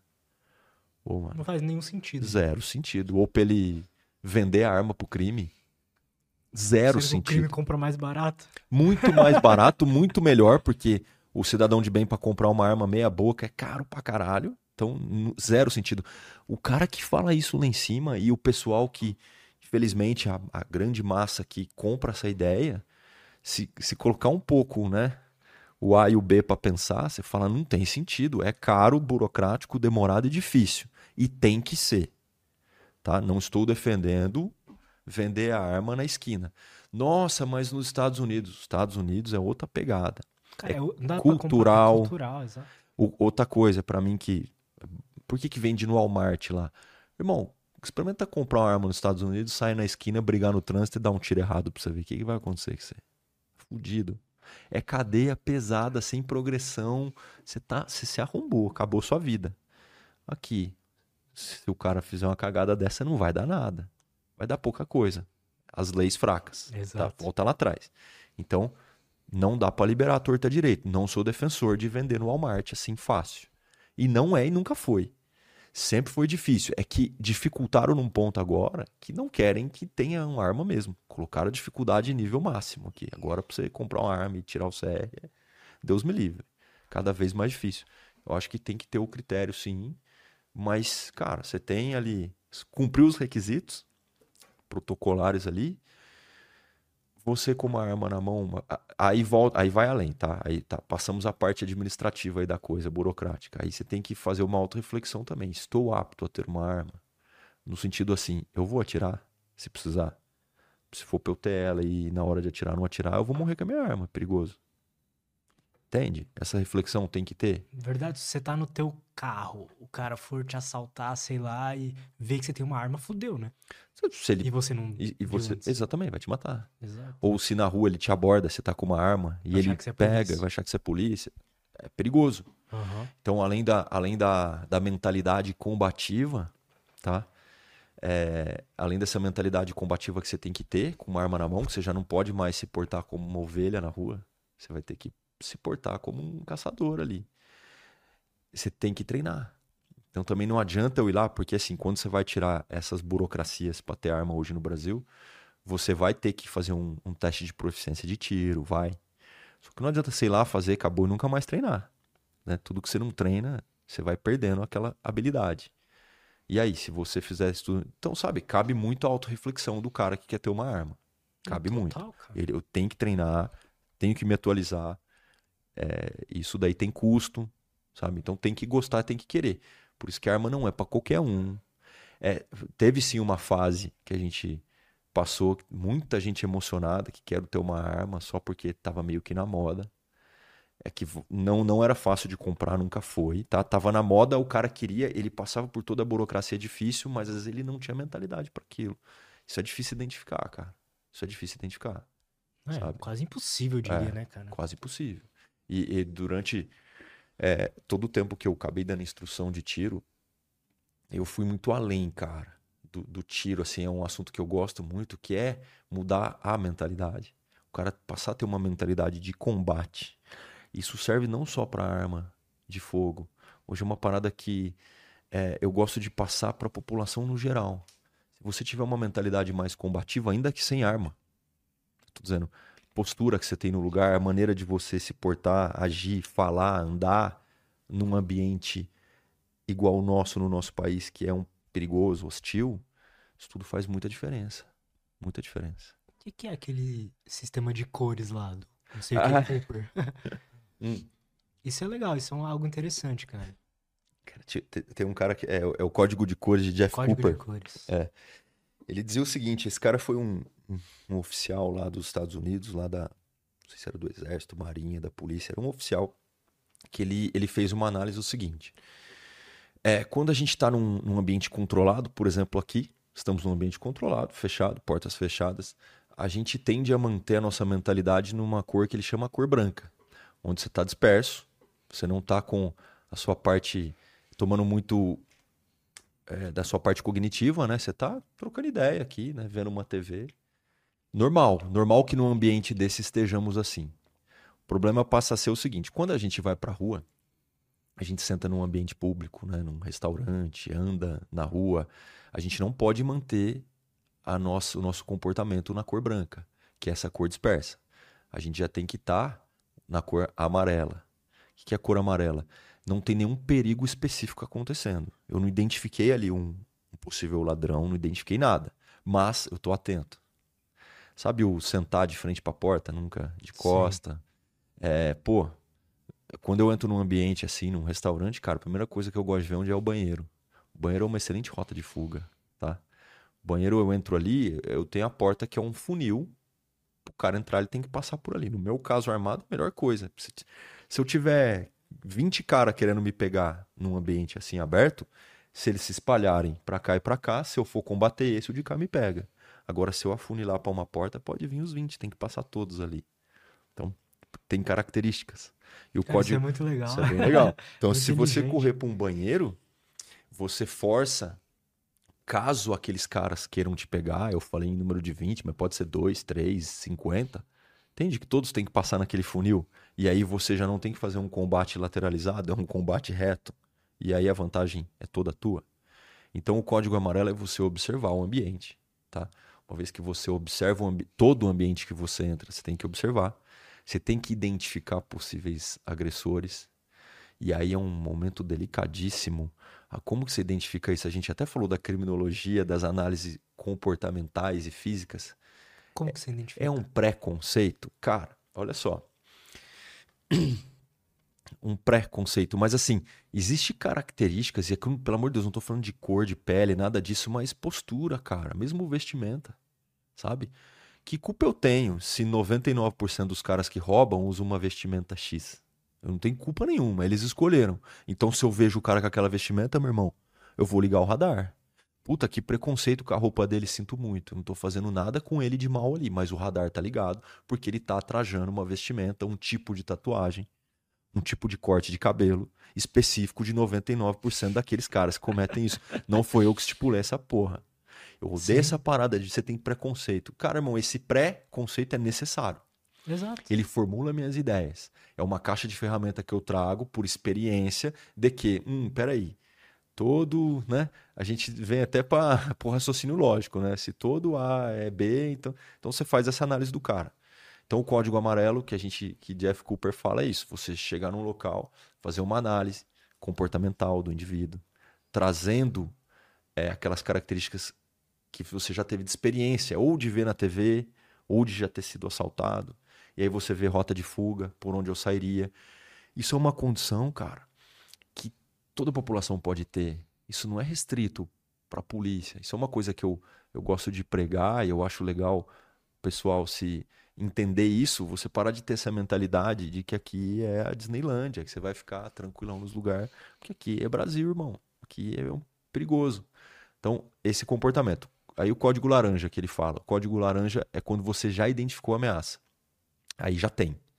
Já não é mais só aquela análise macro ali, abstrata, é aquela parada, puta ali, ó, tá acontecendo. Parece que o cara tá sacando uma faca ali, tá começando a roubar a mulher que tá do meu lado. Tá com comportamento esquisito já ali. Ele já tá, ele já, Já tá, tá- efetivamente tomando um ato, assim. Tá. É, o código laranja, opa, ali tá esquisito. Talvez você ainda nem viu efetivamente a arma, mas ele tá pegando. Imagina que o cara tá puxando o braço da mulher, tá pondo a mão na cintura, tá? Você já tá em condição laranja. A sua atenção foca ali.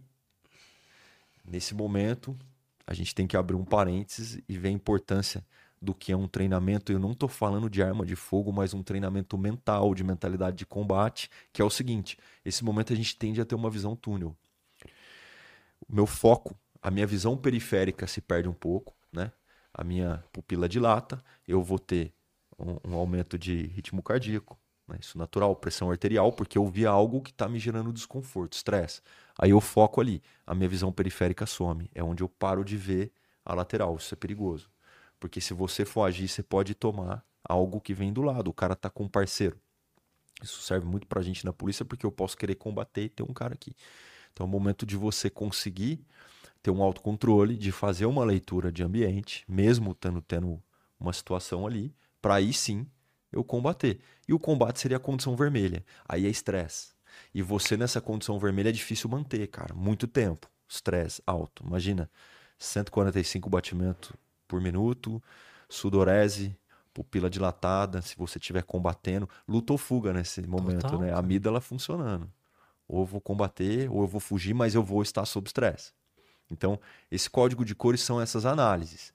E aí entra um processo de decisão, que é o ciclo ODA, que caminha junto com isso daí. O ciclo ODA eu acho muito interessante. É, o ciclo ODA era do John Boyd, que ele, ele criou essa identidade, foi na época da Guerra da Coreia. Guerra da Coreia. Então tinha os aviões americanos e tinha os aviões russos. Era um combate aéreo, eram os MiG-15 e os F-86 Sabre. Eram os dois aviões que estavam tendo combate. E o avião do inimigo, ele era tecnologicamente superior, tecnologicamente superior do que o avião norte-americano. Mas esse coronel aí, Jeff Cooper, ele reparou que mesmo o avião do inimigo sendo superior, é, eles estavam tendo uma taxa de, de, de derrubada de 10 para 1. Eles estavam derrubando 10 vezes mais o avião inimigo do que sendo derrubado Caramba. mesmo o avião deles sendo é, inferior no aspecto tecnológico. E ele entendeu o seguinte: o cockpit do avião, né, a carcaça ali onde você senta para pilotar, deles, dos americanos, ela tinha uma visão de 360, ela não era fechada aqui do lado, né? Ao passo que o, o, o avião do inimigo, ele tinha um campo de visão muito restrito, não tinha visão para lateral. Então, essa orientação de visão dava muita vantagem quando você se orientava, quando você via melhor, você tinha um campo de visão melhor, você se orientava melhor.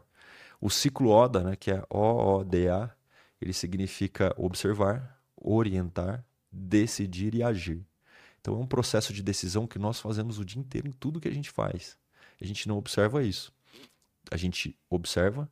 Observar é ver, literalmente com os olhos. Está pondo ali sua retina para trabalhar, está captando visão com essa visão, igual tinha no avião mais ampla, você tem o grande, ele chamava de o grande O, que é a orientação.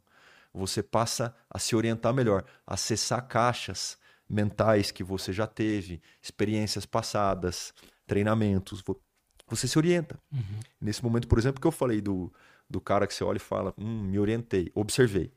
Aí eu, eu tive uma orientação, olha o corte de cabelo, olha a vestimenta, olha a postura que ele tá. Eu tô acessando é, coisas passadas, experiências passadas, tô tendo esse acesso momentâneo para eu me orientar e tomar uma decisão. Agora é o processo de decisão. O que, que eu vou fazer? Correr, fugir, agir. E o, o A é o agir. O, o- observar, orientar, decidir, agir. O agir, não estou dizendo que é só ir para cima. Eu posso agir fugindo. Tomei um processo de decisão e fugir. Isso a gente faz em tudo, cara. Quando a gente domina, entende isso daí, e a gente pode aplicar na nossa vida. Eu vou dar um exemplo de um. É, esse ciclo ele é um ciclo, ele gira, né? É o ODA, ele, ele gira o tempo todo. Se você souber trabalhar com isso, é, vou dar um exemplo onde você, desarmado, pode utilizar da ferramenta do ciclo ODA para fugir de uma situação. Então, imagine uma situação hipotética onde você está sendo assaltado ali e o cara tá com a arma apontada na sua cabeça, que eu quero deixar bem registrado que eu não tô falando para ninguém agir, pelo amor de Deus, sabe? A gente sabe que o ideal é não agir, mas vamos supor nessa situação hipotética que o cara tá muito drogado, tá com o dedo no gatilho, e você fala que esse cara vai me matar. Ele tá muito assim, vai dar ruim a qualquer momento, eu preciso tomar uma decisão você vai tentar quebrar o ciclo ODA dele. O que é quebrar o ciclo ODA dele, que gira o tempo todo? Imagina que ele tá aqui gritando com você, arma na cabeça, e você olha para trás, assim, pelo ombro dele, e fala: Não, não atira nele, não. Como se tivesse alguém. O que, que esse cara vai fazer automaticamente? Vai olhar. Vai olhar. Não vai? Ele não vai fazer isso aqui. Então ele vai observar, para ele se orientar do que está acontecendo, tomar um processo de decisão do que ele vai fazer para ele agir é a hora de você tomar o seu. Então, você também está girando o seu. Você observou o cenário, aí você se orientou. Preciso fugir daqui, está muito ruim. Deixa eu tomar um processo de decisão. Vou enganar ele. Aí eu tomo uma ação. Ou oh, não faz isso não. Ele olha, ou eu corro, ou se eu achar que eu devo tentar pular para cima dele, isso daí é, não tem matemática, cara. É muito difícil falar, né? Tome a arma, pule, vai pro jiu-jitsu, não dá para saber. Mas assim, você passa a ter uma chance. Isso é só um exemplo. Então, é, esse ciclo ODA, ele faz parte da mentalidade que eu tô dizendo. A gente tem uma mentalidade no dia a dia mais combativa. De parar de agir como ovelha, sabe? Sim. Ovelhinhas andando. O mundo é hostil, cara. O ambiente lá fora ele é ambíguo, inóspito, ele é sujo. A gente tem que mudar essa chave. De... Melhor ser um guerreiro no jardim do que um jardineiro na guerra. Né? Exatamente. Né? Então, toda vez que a gente for pra rua, procurar virar essa chave. Pisei do lado de fora, esquece condição branca. Eu não tô mais na Disneylândia. Eu já vou estar tá mais atento, vou evitar mexer no celular, andando na rua, eu vou entrar nos lugares e observar tudo. Você passa a ter vantagens. E, no, e, e se você domina um pouco disso daí, entenda que os outros que não estão dominando vão virar presas muito mais fáceis. E, e, quando você domina isso, a sua postura muda. Entenda, a profissão do, do ladrão é ser ladrão. Cara, ele faz essas análises ainda, mesmo que sem saber. Uhum. Então, se você tá uma pessoa mais posturada, com uma visão mais assim, de que você tá esperto, ligeiro, o cara percebe isso. Você passa a não ser mais uma vítima tão fácil para ele. Sabe? Tem um padrão nas vítimas? Muito, muito. Tem muito padrão na vítima. É claro que a gente começa assim. É, a vítima. Por que, que mulher costuma ser mais vítima? Via de regra, né? Ela é mais frágil. Via de regra. Tá? Então o cara vai optar mais pela mulher. Mas desde o comportamento, cara, desde a postura. Sabe? O cara mais. Sabe? Postura uhum. de vítima, assim, de caído do que o cara mais aqui. Isso tudo é observado pelo ladrão sem saber, cara. É lógico. Inconsciente, é, lógico. Inconsciente. Sim. Ele não tá estudando o ciclo Oda nem nada. mas inconsciente, ele capta isso daí. Então, Porque a gente tá fazendo cálculos o tempo inteiro, né, cara? Então ele tem que calcular o que, que é. O que, que vai trazer menos risco para ele e mais resultado, né? Perfeito. É, é a balança risco-resultado. Ele não quer risco, ele quer se dar bem. A gente tem também que desmistificar o que a gente vê muito em filme, seriado. A gente tem que separar o ladrão do vilão. Tá? É assim, ó. O ladrão, ele quer te roubar. Ele quer te furtar. Às vezes o cara quer te aplicar um estelionato. Ele não é o vilão do filme que quer te matar de qualquer jeito. Esse cara é diferente. Esse cara que ele tem um problema pessoal com você, sabe? É outro cenário. É que a gente acha que, devido aos filmes aí, que tudo é vilão. Não é isso. O vilão que. Porque no filme o cara ele dá tiro no outro e o outro continua vindo para cima e ele sai correndo na escada, o cara vai atrás, mas ali é um outro jogo, o cara quer pegar ele de qualquer jeito. No mundo real nós estamos falando aí do ladrão, ele quer se dar bem. Ele quer ali, ele quer o mínimo de confronto possível. Então ele vai ver uma característica assim na vítima, ele fala, puta, ali tá mais fácil. Ali é menos posturado, ali tem menos menos condição física, faz toda uma matemática. Então dá pra gente se precaver um pouco disso, sabe? De, de olhar no olho do cara. Você com o cachorro, cara, que eles falam? Parece que não, mas assim, o cara entrou, tá estranho, é pra você encarar ele. Ele vai se sentir incomodado, cara. Sim. Entendeu? A encarada é importante. Ele vai preferir alguém que não tá nem vendo que ele tá lá. Isso tudo é um, uma chave, é uma virada de chave, é uma mentalidade diferente que nós não somos treinados e educados para ser assim. É, isso daí é a vida que traz. Eu, eu trago isso das minhas experiências de, de polícia, etc. Mas que isso no nosso país é condição. Você tem que ter isso daí. Isso é algo que você diria que, pô, se tivesse que pegar algo dos ensinamentos da polícia para a população em geral, seria isso? Seria isso, com certeza. Essa mentalidade, né? Aham. Então, Uma mentalidade combativa. mentalidade combativa. Esquece é, pensar em arma de fogo. A gente não pode pensar só em arma de fogo, tá? É lógico que no meu caso, ah, mas ele tá falando isso porque ele tá armado. É diferente. Mas essa mentalidade combativa cabe para todo mundo. Isso daí eu tô trazendo do empirismo. Tô trazendo da- da- do que eu vivi, do que eu vejo, do que eu faço. E que eu vejo que tem reflexo na população no geral que dá para fazer. O cara entender. Dá dá pra fazer um curso disso daí, cara. O cara entender que ele mudando essa chave, né, para a vida, pro dia a dia, é segurança para ele, para a família. Cara, tem todo um proto protocolos, né? Como você vai se portar no carro, onde você vai sentar, onde você sai, como é que você para no trânsito, Pois é, né, pra você cara? fugir, tem toda essa parada. Lógico que se eu fosse falar de carro, a primeira coisa que eu falaria é ande de blindado. Perfeito. Não deu, tem outros protocolos para você fazer, para você se prevenir e diminuir o risco. No nosso mundão maluco aí fora. Pisou lá fora, é punk. É punk. A gente quer ignorar isso, né? A gente quer viver num mundo de fantasias muitas vezes. É uma bolha, né? E, e, assim, muita gente. Eu já ouvi muito, eu já ouvi muito discurso assim. Ah, mas nunca aconteceu nada comigo. Ninguém nunca me roubou. Você tá exagerando aqui. Não... Mas é, é- basta acontecer uma vez e pode ser fatal. Então, não é porque nunca te roubaram. Pode ser que você seja roubado uma vez e seja muito ruim, cara. E, e, e- pode, pode ser que não aconteça nada fisicamente, mas destrua seu psicológico. Ou pode ser que aconteça algo físico. Então, não dá pra gente ficar nessa de, ah, nunca aconteceu, cara, você tá viajando. Isso é bolha, isso é bolha. Não, eu moro em tal lugar lá, é super tranquilo. Para, irmão. Não tem lugar tran super tranquilo. Não tem, pô. No melhor bairro, sempre Nossa, vai ter alguma A coisa. gente sempre pensa muito no assalto, né? Que acho que é o- um dos mais cruéis aí, que é a arma na sua cara, a faca. né? Mas tem vários tipos Eu de já fui crime. assaltado. é Já horrível, foi? Sim. Arma na cara. Apontaram a arma na minha cara e falaram assim: eu tava com meu amigo, passa o celular, senão mata os dois. É uma sensação horrível, cara. Potência. Eu fiquei meses assim, quando eu ouvi o barulho de moto, o coração já batia mais rápido. Fiquei meses, meses. Aí Atira eu- com dois caras, né? É, tinha um cara Tinha só. um só. É, mas aí. Aí, ah, continua andando, tá? Depois que a gente deu o celular. Aí, depois que. Ele, quando a gente continuou andando por aqui, ele tava vindo pra, por aqui, sentido contrário, assaltou a gente. Tá. Falou, ah, continua. Aí continuou. Só que depois ele voltou e foi embora. Aí tinha um- uma outra moto atrás dele indo junto. Então eram dois caras, mas duas motos.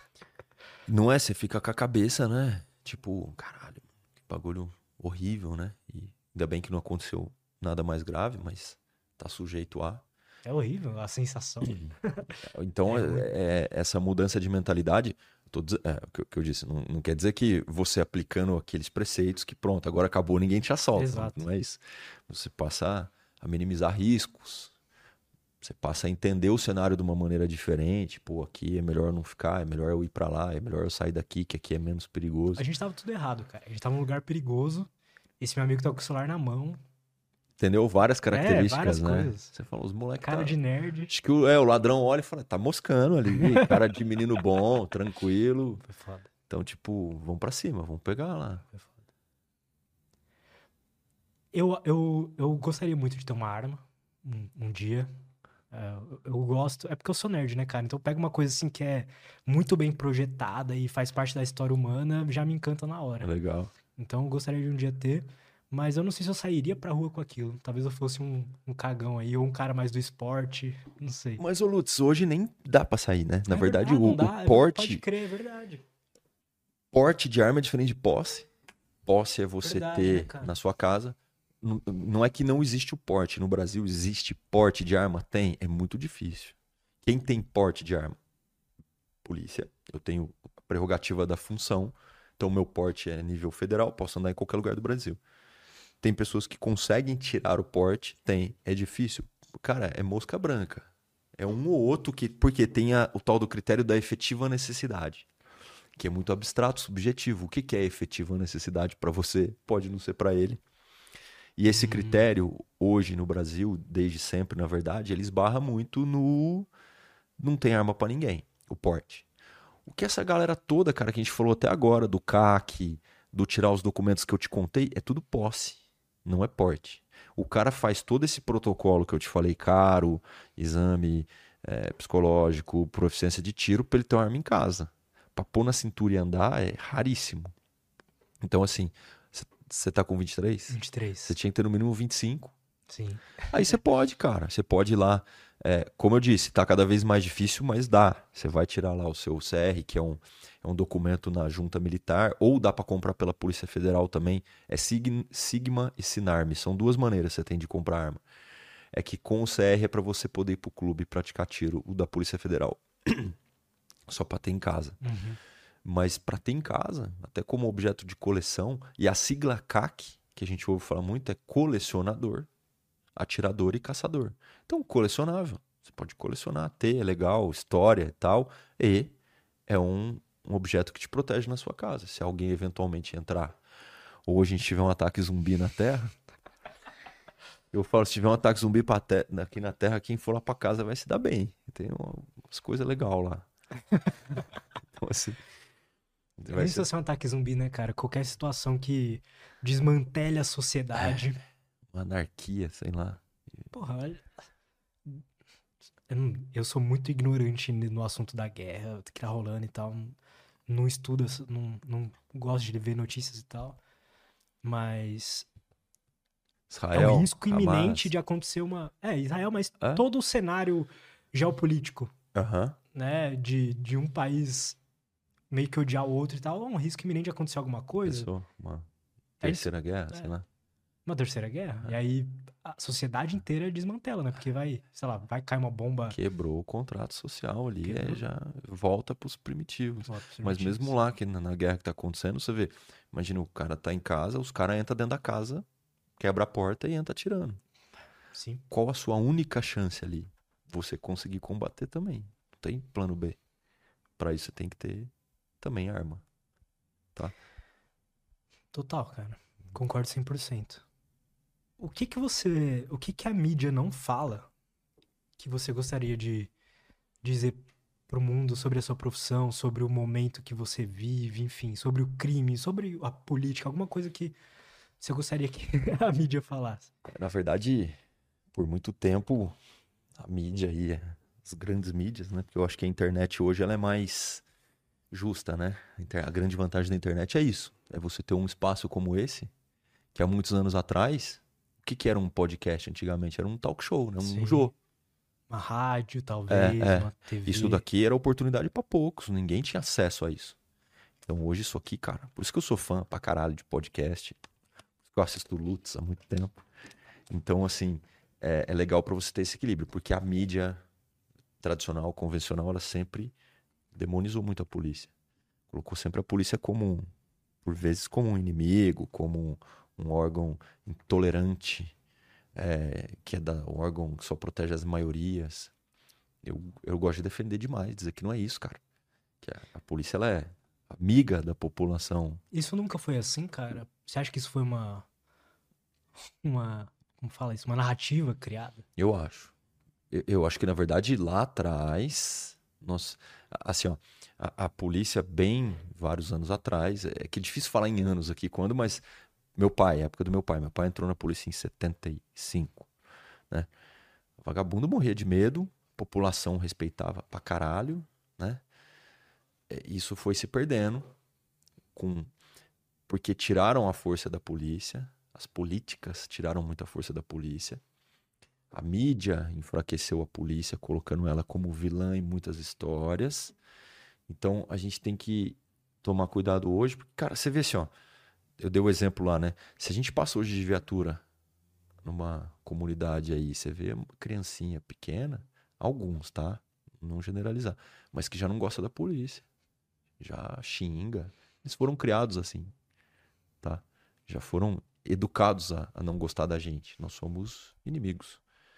Mas em linhas gerais, a mídia sempre é, sempre demonizou muito a polícia. Meu, um dos papéis que eu gosto de falar, eu gosto do, do podcast até para isso, é dizer que não é, cara, não é verdade. Nós somos braço do Estado feito para proteger a população de bem.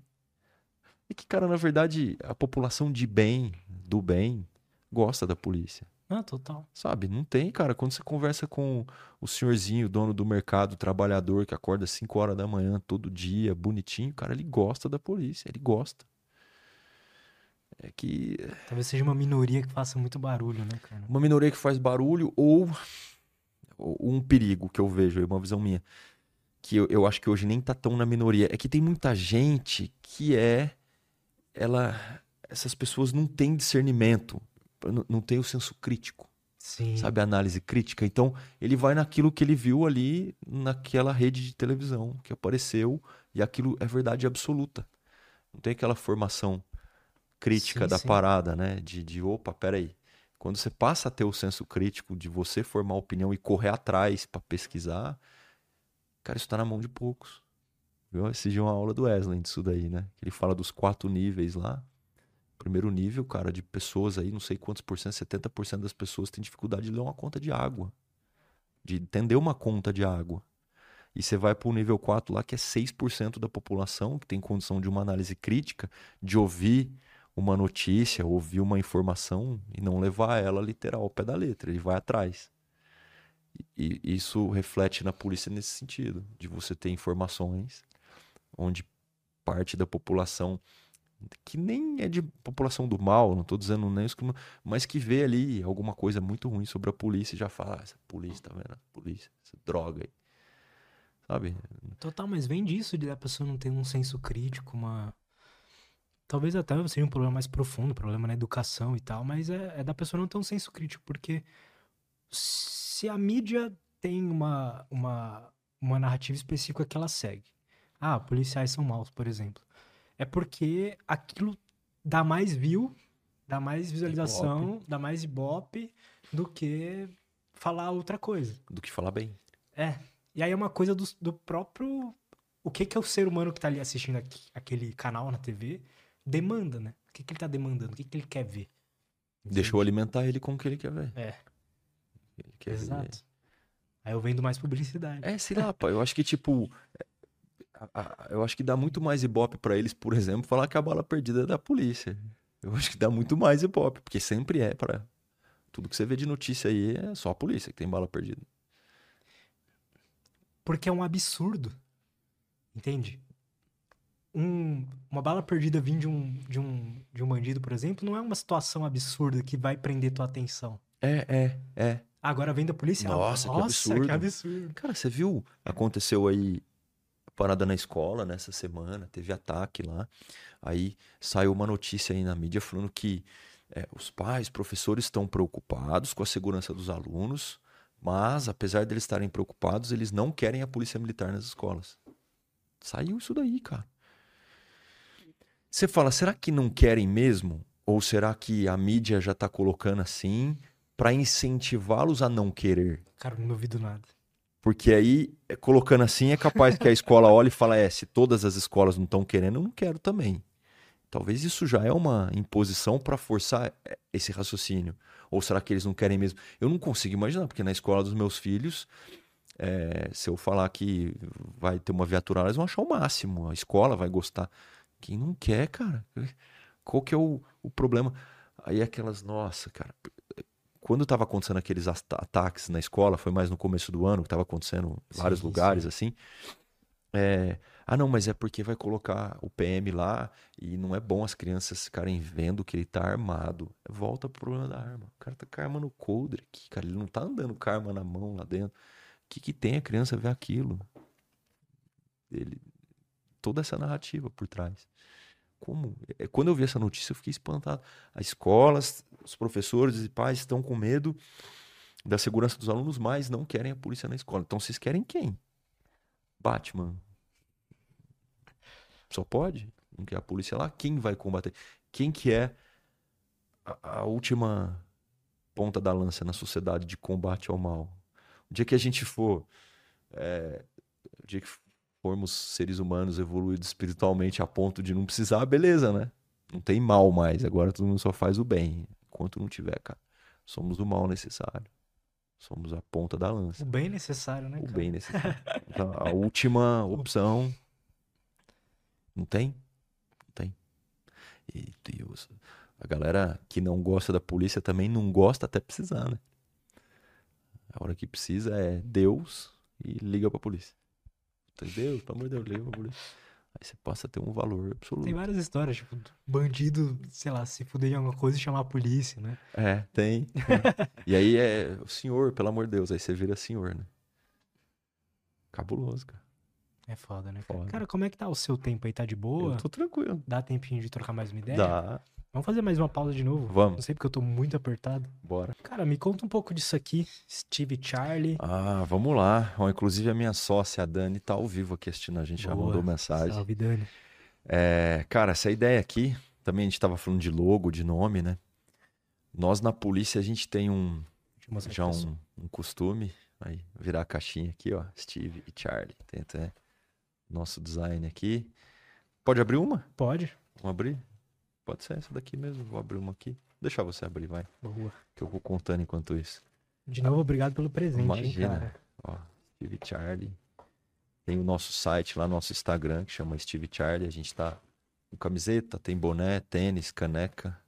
É tudo um. Uma. Maneiro desenho atrás. Mostrar pra. O cara aí, um soldado jogando uma sinuca, todo estilizado aí, com um capacete tático, a coronha do fuzil atrás, na frente é uma granada. Então tem elementos aí voltados ao mundo das armas, mas sem perder a parada do estilo. Que eu não quis perder. Eu não quis fazer uma parada assim, vou fazer uma camiseta pro cara ir dar tiro no clube, não é isso. camiseta pra você sair no rolê, Aham. que traz elementos do meu mundo, do meu estilo. Então, o nome, por exemplo, a gente na, na polícia, cara, quando a gente tá num, numa ocorrência, num ambiente, a gente não chama ninguém pelo nome. Eu não chamo, eu não viro lá e falo, "Ô, Lutz, ou Carlos, chega aí. A gente chama o um ao outro de Steve. Saca? Tipo, Aham. ô Steve, chega aí. O cara, ô, e aí, Steve? Steve, todo mundo é Steve. Ou Charlie. Tem alguns nomes, né? Tá, o Steve é o mais usado. A gente também fala Joe. Fala, o, o Charlie é mais o seguinte: a gente tem um, um alfabeto, né? Que é o, o nosso alfabeto fonético que a gente usa, que é usado até na aviação e tal. Que a letra C é chamada de Charlie, né? Alfa, alfa é o A, Bravo é o B, C é Charlie. Então a Polícia Civil é Papa Charlie. P, Papa, C, Charlie. Hum. Também é uma nomenclatura, ô Charlie, chega aí, pra não falar o nome. Ô Charlie, pega aquilo lá. Se tiver alguém ouvindo e tal. Não sabe o nome. Sim, entendi. Sabe? É, é uma defesa nossa, não é nem por nada. É um costume, a gente não tem por que o cara. A gente dentro de, uma, de um local hostil, não quero que ninguém saiba meu nome. Então, todo mundo é Steve, todo mundo é Charlie. E a gente trouxe essa característica pro mundo da, da moda, vamos assim dizer, né? E, e, e eu e tem o meu amigo que faz parte comigo do projeto também, que é o Giovanni, ele é policial militar. Eu sou policial civil. A gente ficou meio que o Steve Charlie. Sem necessariamente personificar quem é quem, mas são dois policiais, o Steve e Charlie. A gente usou essa nomenclatura. A- o logo, é, também sutilmente, é, é a bundinha da munição. É o fundo dela. Se você olhar como se aqui fosse a espoleta, aqui Pode o crer, é culote, verdade. aham. olhando ela embaixo, assim, né? Se tivesse uma munição aqui, eu mostrava. Então aqui é o fundo da munição, aqui é a espoleta, Steve Charlie.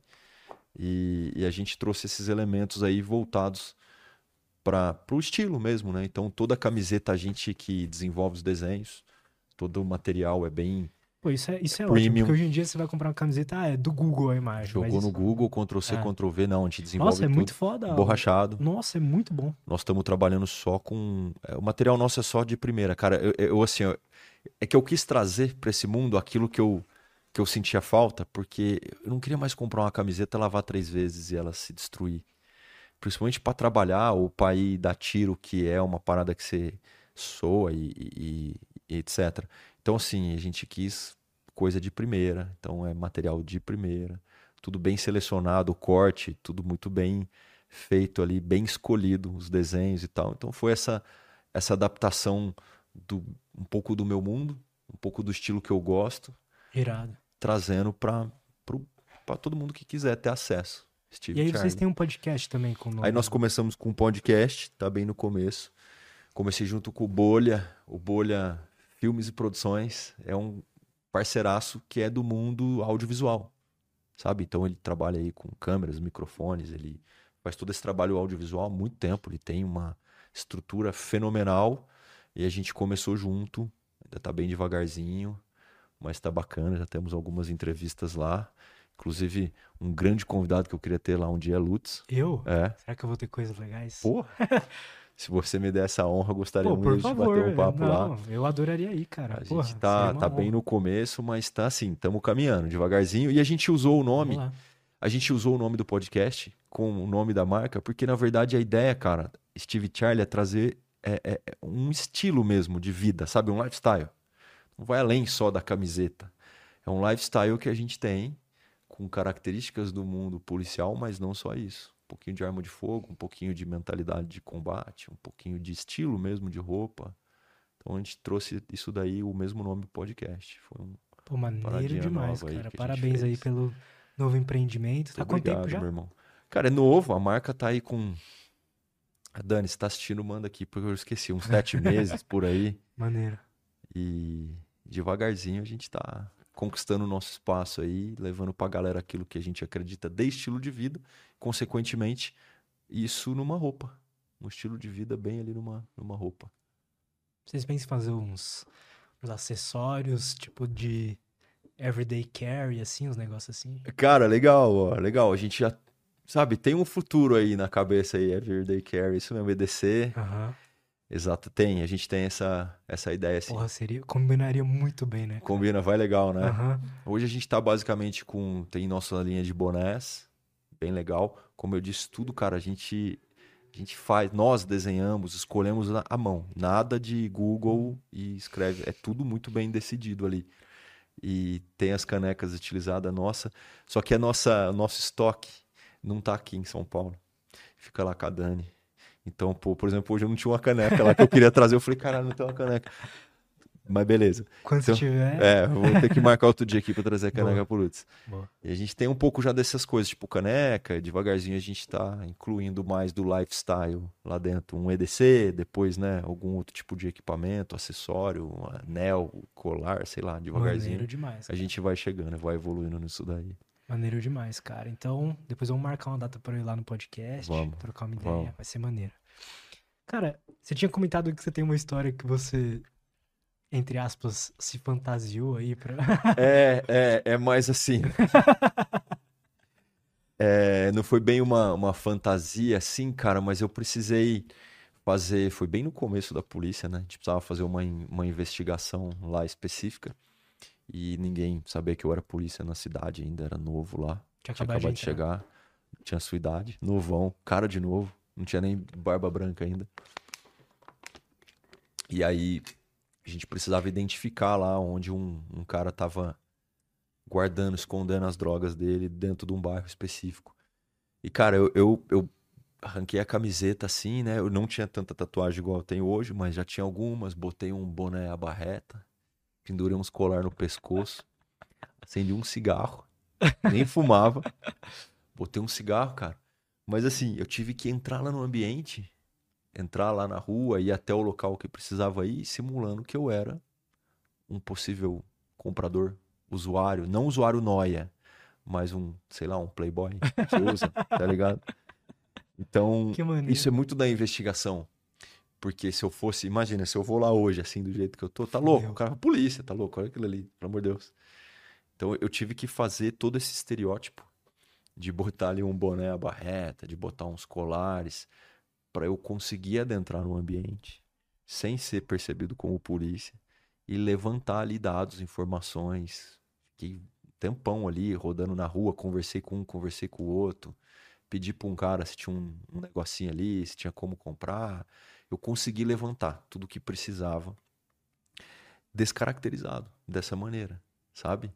É, isso é o legal da investigação. Isso é investigar. Entende? Eu, eu me fiquei dissimulado no ambiente. Você ficou tenso? Dá, uma puta, ainda mais, cara. Eu tô, eu tô falando de uma parada que eu tinha uns três meses de polícia. Porra, você fica, né? Você tá no ambiente dos caras. Se te descobrir ali, pode dar um problema muito sério. Sabe? Então, isso daí, eu falei fantasia, foi quase uma fantasia. Eu, eu me caracterizei daquilo que eu não usava. Até um cigarro que eu fumava, fingindo aqui, só pra, sabe? Pra dissimular mesmo, pra você entrar naquele ambiente e me adaptar a ele. Então, e deu muito certo. Foi Consegui- bacana. Deu que- bom as informações. Deu bom, consegui ver tudo que precisava ver. Consegui, o negócio deu muito certo, muito certo. É que depois, cara, o tempo assim, você vai, você prende um, prende outro, a informação vaza, você já é- fica difícil fazer esse tipo de investigação. Os caras já começam a saber. Você, cara da polícia. E com o tempo você vai você vai você vai tendo os trejeitos, né? Então, igual você brincou, você falou pra mim, caralho, você tem muita cara de polícia Tem muito, velho. já começa a ficar difícil, né? Chegar hoje num lugar assim, o cara vai falar, "Ah, ah, polícia, né? Tá querendo passar desapercebido que jeito. Até pelos trejeitos, as características, o jeito de se vestir. Isso é inevitável, não tem como, né? A gente acaba assumindo na gente características daquilo que a gente faz diariamente, né? Sem dúvida. Somos resultados disso, né? Sem dúvida. Qual foi a situação? Não sei se é uma operação, mas se for, pode ser. Mas a situação ou o momento mais estressante, assim, que você passou. Mais tenso, assim. É. É. Foi estressante mesmo pra você. Ah, cara. Assim, ó. É uma ocorrência, tá? É que tudo que eu vou contar de ocorrência que a gente vai falar, assim, em podcast e tal, a gente tem que ter muita cautela. Você não tem noção. A gente tava comentando sobre podcasts policiais, você já viu tanto Uhum. de problema que já chegou a dar quando a Porra. polícia conta detalhes e tal. Então, é, é que eu já contei em alguns outros lugares e, e muitas vezes a galera fala, pô, fala direito, você fala meio entre linhas, aí eu falo que pode dar problema dependendo do que fala. Ah, se não quiser falar, nem precisa. Não, não, também. mas dá, dá para falar. Fala É que dá, pra- dá para falar. É que apenas que a gente tem que. Certa, certas coisas não dá. Mas assim, pro- legal. Então, por exemplo, eu tive.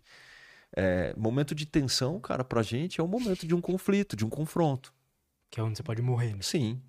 Então, assim, é, nós já tivemos um caso lá onde eu trabalhei também no interior que a gente estava investigando é, uma quadrilha lá os caras iam, iam roubar um caminhão de carga. A gente não sabia exatamente onde, mas a gente tinha mais ou menos ali o perímetro, né? Então seria num bairro entre aquelas ruas, não exatamente qual, tá? É, essa história é interessante porque assim, tinha um grampo telefônico tá? A gente tava grampeando um deles. Hoje em dia usa-se bem menos porque a galera tá tudo mais nos WhatsApp. Na época falava-se muito no telefone. Então a gente mapeou ali e posicionamos as equipes. Tudo descaracterizado. Quando eu falo isso, é, é roupa normal, carro normal. São os- as investigações, as partes descaracterizadas. Posicionamos as equipes é, entre várias ruas, não sabia qual ia ser. E a minha equipe, onde eu tava, aconteceu bem na nossa frente. Então chegou realmente o caminhão que foi passar, chegou um carro e uma moto com os vagabundos, eles abordaram o caminhão, foi tudo muito rápido. E tava numa angulação até difícil de reagir. E o mais delicado é que eles não tiraram o motorista do caminhão. Se eles arrancam o motorista de dentro do caminhão, fica mais fácil da gente ter uma reação, porque os caras estavam armados, chegaram rendendo. Mas em vez deles tirarem, eles mantiveram o motorista dentro da boleia. E aí subiu um, um vagabundo de um lado, um do outro. Tinha outro no carro dando escolta atrás. E o motorista ficou no meio. E a hora que o caminhão saiu, a gente começou a perseguir. Começou a seguir, só que os caras se ligaram, começou já a virar uma perseguição. Começamos, o cara começou a acelerar o caminhão, correr, e a gente correndo atrás. E as outras equipes chegando, né, que estavam posicionadas nas outras ruas, começou a alinhar com a gente e a gente começou a ir atrás. Só que o cara botou a mão pra fora da janela e começou, pau, começou a dar tiro. Situação delicada, porque a gente tava dando tiro nas viaturas, só que a gente até chegou a dar uns, uns disparos, mas não podia dar lá na boleia. O motorista tava lá. Tentamos ali, de repente, acertar um pneu, alguma coisa assim, mas não podia dar lá. E aquilo virou uma perseguição. Os caras conseguiram chegar até na, no final, assim, onde acaba a cidade, um pedaço que a cidade termina, a cidade pequena tem muito disso, né? Então tinha uma, um mato. fazenda, assim, né? Acabou a cidade. O cara jogou o caminhão em cima ali, abriram a porta, correu um para um lado, um para o outro. Não pode atirar nas costas. Nas costas não é legítima defesa. Então, fugiram. É, delicado. Nas costas é problema sério, cara. Mesmo o cara estando armado. É sério, cara? É sério. Porra. O que, o que existe, cara, e assim, ó, se a gente construiu o conceito de legítima defesa, o conceito jurídico legal da coisa, é o seguinte: você, como eu até comentei ele aqui, é você usar moderadamente dos meios disponíveis. O que, que era meu meio? É uma arma. Tá disponível? Tá. Eu vou repelir uma agressão injusta. Uma agressão injusta é uma agressão que não é justa. Parece simples, mas é, é que existem agressões justas, não vem ao caso. Então eu vou repelir essa injusta agressão, ela é atual, ela está acontecendo, ou iminente, prestes a acontecer, contra mim ou contra um terceiro. O cara do caminhão é um terceiro. Então, tá tendo uma. tá tendo todas essas características, se eu agir é legítima defesa. Só que a partir do momento que o cara vira de costa e corre, ele cessou a injusta agressão. Não tá tendo mais essa injusta agressão para a lei. Onde ela passa a ter de novo e acontece, é delicado. Imagina que aí a gente desembarcou da viatura e demos voz de prisão e para, o cara não parou e você não pode atirar, só que podia acontecer dele virar para trás e atirar. Uhum. A partir do momento que ele faz isso, inicia-se uma nova agressão por parte dele. E tudo que eu fizer ali vai ser uma legítima defesa, mas para isso ele precisa voltar a ter uma agressão. Mas é muito complicado porque acontece pra caralho. O cara vira e atira, só que ele tá de costa. Aí você dá um tiro, pega nas costas dele, a perícia vai lá fazer a perícia e fala: Ô, oh, o cara deu um tiro nas costas aqui, pelas costas. Puta, é um puta problema pra você explicar. Nessa hora você torce pra ter uma câmera de segurança para falar: tá vendo? O cara virou uhum. e atirou. Por quê, Lutz? E é as grandes indignações que temos. Na hora de julgar um fato desse, o órgão julgador está sentado numa mesa, com ar-condicionado ligado, com horas para pensar, certo? O cara vai fazer uma análise ali fria. Mas só quem participou do calor do cenário sabe como é. Minu segundos de decisão, milésimos de segundo para você decidir entre agir ou não, puxar o gatilho ou não, correr ou não, fazer, deixar de fazer. Todos esses milésimos de segundos com coração acelerado, pupila dilatada. Porque a gente treina para minimizar esses aspectos que seu corpo coloca, né? É, todo esse efeito que seu corpo coloca, a gente tenta amenizar com o treinamento, mas não dá não tem como eu falar para você que não vai acelerar o coração. Se eu for uma máquina, você vai ficar tenso de maneira controlada, mas vai ficar. E eu tenho que tomar decisões. Isso é delicado, porque vai para a mesa de alguém, vai tomar um café da manhã, respirar tranquilo e me julgar. Então, assim, a gente caminha naquela linha tênue, sabe? Aquela linha bem tênue entre fazer algo que é considerado errado, como dar um tiro nessa situação, ou fazer o certo. Isso é muito delicado para a gente, sempre foi. Essa situação específica, imagina uma região de mato, eu dou um tiro no cara, pega nas costas dele, ele cai, morre ou não. E aí, eu. E, cara, o cara. O que eu tô falando é que, na maioria dos casos, esse cara corre atirando. Tá? Esse dia não aconteceu. Beleza, ele não atirou. Mas é até delicado pra gente. A gente tem que pensar até nisso. Pô, mas se eu atirar, mesmo que ele tá atirando, ele tá de costa. É, a lei, ela é bem Entende como é complicado? E esses caras correram. A gente não pegou ali na hora. Mas o interessante é que a gente foi, o caminhoneiro, o cara do caminhão tava lá, né? Então, recuperamos a carga, o cara tava bem, não aconteceu nada. Os caras fugiram e eles foram se tocar numa chácara lá. Foram se enfiar num, num, num lugar para esconder. Só que eles não sabiam que eles estavam sendo monitorados. Monitoramento, o, o grampo telefônico, ele é com autorização judicial, tudo certinho o cara ligou pro outro e falou onde ele tava. Ele ligou pra um outro depois no outro dia. Eles nem imaginaram. É, ele ligou pra um outro no outro dia e falou: caralho, deu merda, pá, a polícia veio, pá, contou tudo a fita. E o cara falou: onde vocês estão? Eu vou ir. Ele falou: nós estamos aqui em tal lugar. E ele explicou lá. Na verdade, ele, ele tava numa chácara lá, ele explicou como chegava, sabe? E a gente ouvindo tudo aquilo, isso foi no outro dia, cara. Juntamos a equipe e fomos lá. E aí pegamos o cara, tipo, sem entender nada. Chegamos lá, tava não só um cara, né? Tava toda a quadrilha deles lá. Chegamos, voz de prisão para todo mundo. Deu tudo muito certo, sabe? Mas é duas situações delicadas, assim, tensas. Mais ou menos você perguntou aqui, momento de tensão. Primeiro, É tiro vindo pro seu lado. Cara, atirar no papel, legal pra caralho. O papel não atira em você. Né? Então, a gente tem que né, parar de romantizar essa brincadeira do tiro, que não é brincadeira. Quando vem tiro do outro lado, é ruim. Atenção, volto a dizer, por mais treinamento que você tenha, você controlar seus instintos. É, você não controla Todo sua seu- biologia. Boa sorte, né? toda a sua biologia, né? Todo o seu sistema límbico em funcionamento ali, luta ou fuga, etc. Te tenta controlar o máximo possível e consegue. Então, tensão 1, tensão 2. Tudo que eu fizer aqui vai ter um reflexo jurídico. Nossa, isso deve ser foda. E você ter que pensar isso na hora é uma crítica gigantesca que eu tenho e você montar o seu sistema jurídico a ponto de fazer o policial ter que pensar para agir gera um número gigantesco de policiais mortos em combate.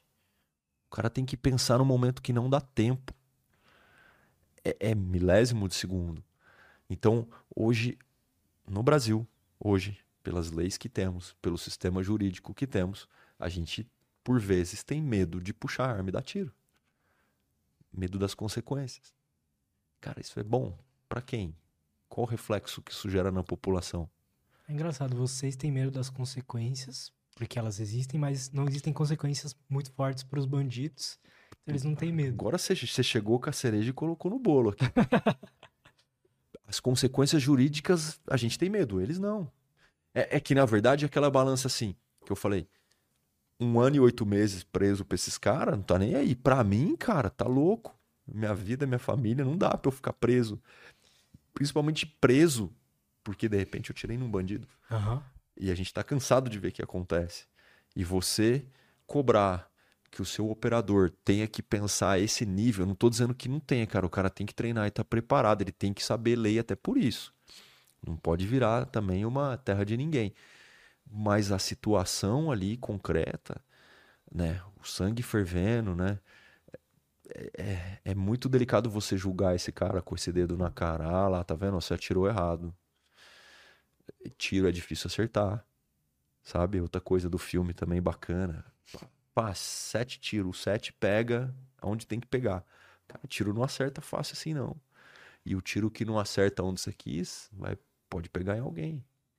E você vai responder por isso. Total. Então, Então, se o cara estiver fugindo de costas, você não pode atirar. tá fudido. Volto a dizer. Legítima defesa. Se ele virar pra trás e atirar Sim, em você, pau perfeito. nele. Mas olha isso. Aí se o bandido falar assim, não, então eu vou correr sem atirar. Você não pode atirar nele. Pô, Só que você tem que fazer uma leitura de que ele tá atirando em você três horas da manhã, sem dormir. Esse dia tava chovendo um pouco, tinha uma garoa fina. Seu processo de decisão tem que ser feito num ambiente completamente descontrolado. Estresse alto, ambíguo, tudo tem duplo sentido ali pra você. Sua visão não é a melhor dos mundos, você tá cansado. O seu processo de decisão é tomado em cima disso, cara. É delicado para um caralho. Então, eu tenho uma crítica muito grande a ser julgado depois de uma maneira tão fria assim. Ali é quente, ali é o fervor, é queimando a parada. Depois vem um ambiente assim e fala: Deixa eu ver o que, que aconteceu aqui. Ah, olha só, dedo, foi isso. Delicado, cara, delicado. Como que é o treinamento? Como que eles induzem. Como que vocês induzem estresse pra treinar tiro sob estresse, por exemplo? Ah, A palavra já é até essa, né?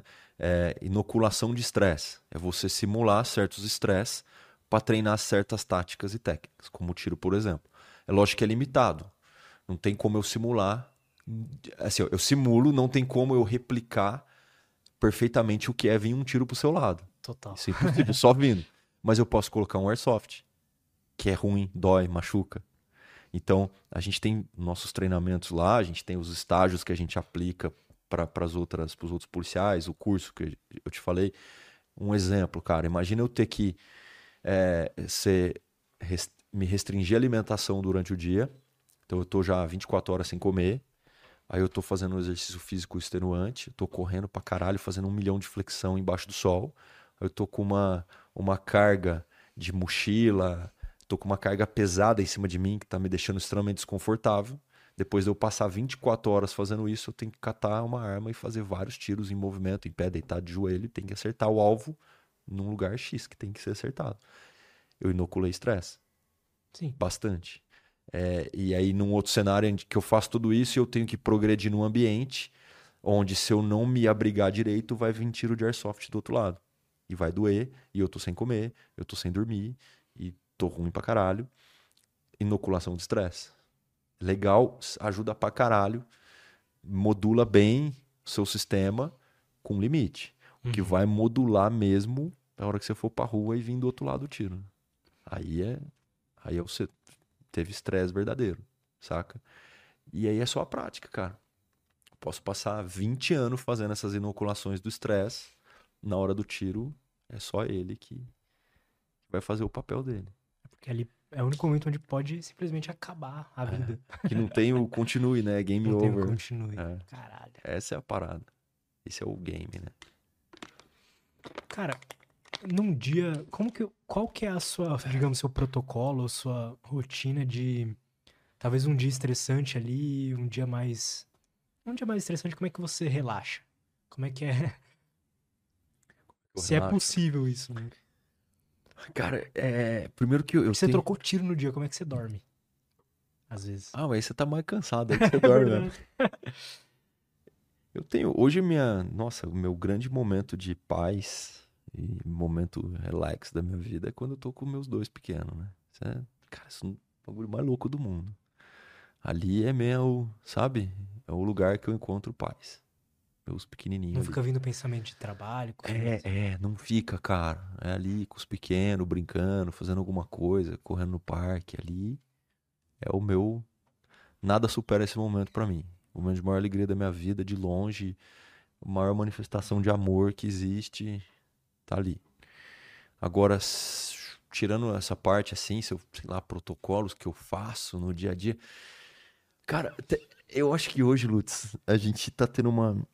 Tá meio na moda, né, cara? Alguns discursos que a gente fala, por exemplo, ver conforto no desconforto e disciplina e. Tá até meio na moda, mas é real. É real. Eu, eu, eu tenho muito isso comigo.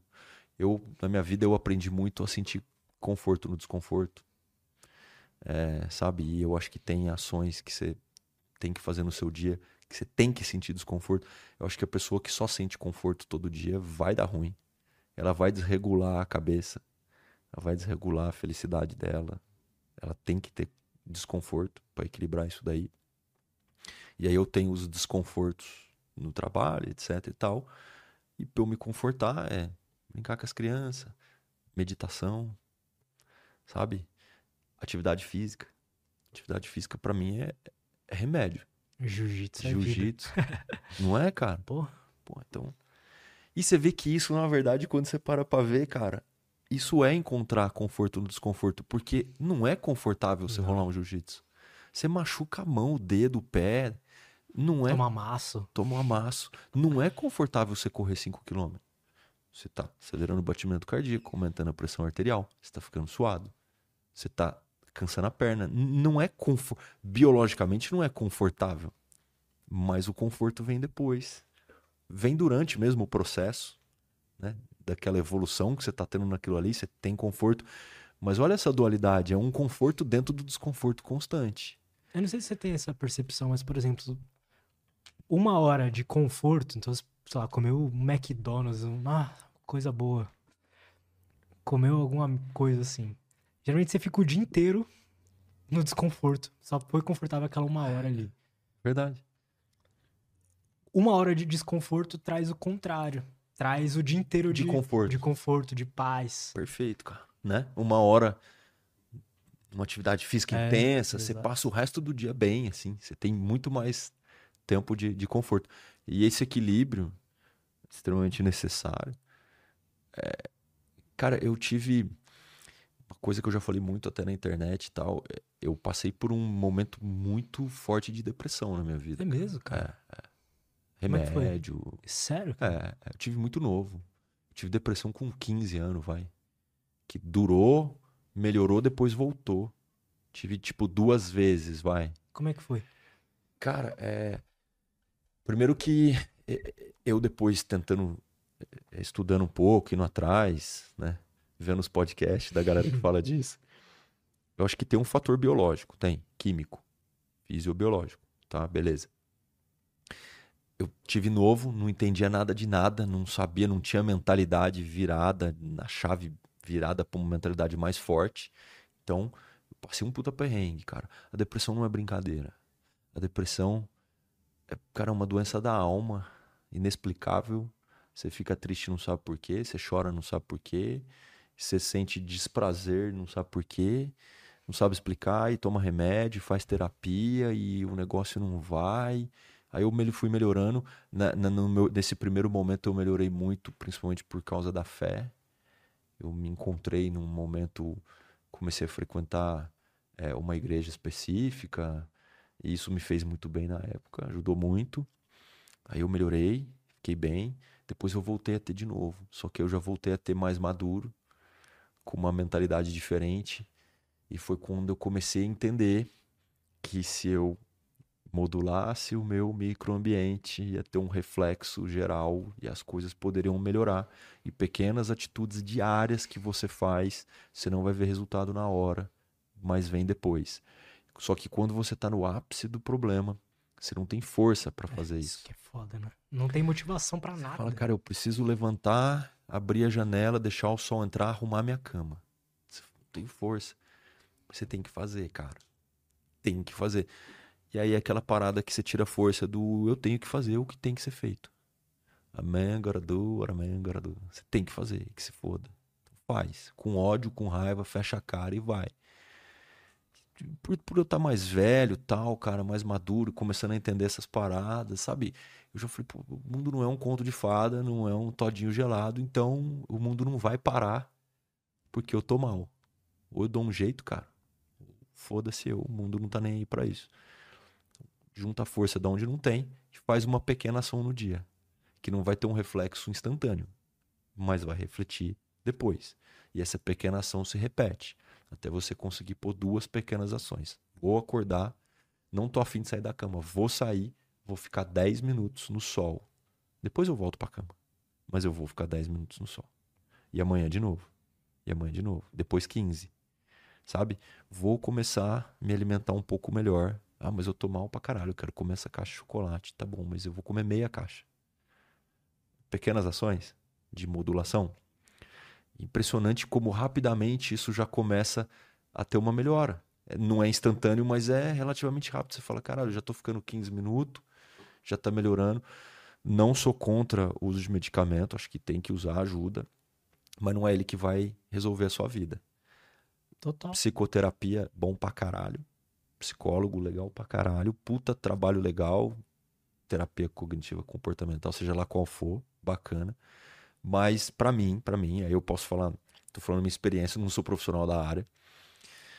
Atividade física, comer direito, é aqui, tudo isso modulando o ambiente, né? É cortar certo tipo de amizade, cortar certo tipo de, de lugar que você frequenta. Você sai do buraco, sai. Consumir conteúdos que prestam. Então, impressionante. Se eu for assistir a TV e ver só notícia merda, fulano morreu, fulano não sei o quê, criança estuprada, aquilo vai arrebentar a sua mente, cara. Aquilo vai te consumir. Você não está no momento bom para isso. Então, consumir coisas boas, eu acho que a espiritualidade é extremamente importante. Você professar sua fé de alguma maneira, seja qual for, espiritualizar. Gosto pra caralho da meditação, momento de reconexão, você com o seu interior.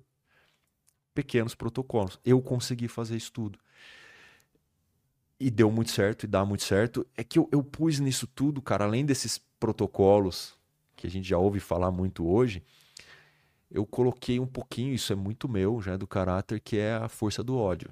Sei, cara. É a força do ódio, cara. Mas ela é necessária, às vezes aí que tá, né, muito. né, cara? É tipo, fecha a cara com uma raiva, um ódio do bem.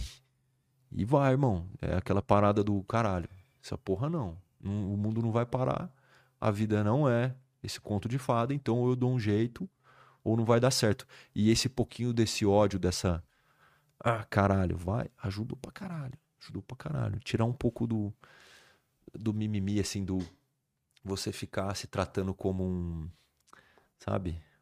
Como um grande problema ali. Então, isso me ajudou muito. Cara, acho que é muito válido isso. É, para mim fez muita diferença também. Para mim também. Eu também tenho uma genética deprimida, assim. Várias histórias do meu avô, meu pai e tal. Eu tive várias vezes depressão. Todo ano eu tenho alguma, uns três meses que eu fico em estado deprimido. Não sei se é bipolaridade, sei lá, mas tem um componente genético aí. E o que me tira muito, todas, as últimas vezes, tudo que me, toda vez o que me tirou do, do buraco para começar, porque você fica sem vontade de treinar, fica sem vontade de comer bem. De tudo. O que me dá esse impulso inicial é ter um ódio de mim mesmo, sabe? Boa. É, é. Tipo assim, ô, porra. Ô, caralho, tá louco. Fecha a cara e vai, entendeu? É. Fecha a cara e vai. E, e aí, é, a parada do conforto no desconforto, assim, eu comecei a ver que quanto mais eu me colocasse em situação desconfortável, mais eu, eu tinha reflexos positivos depois.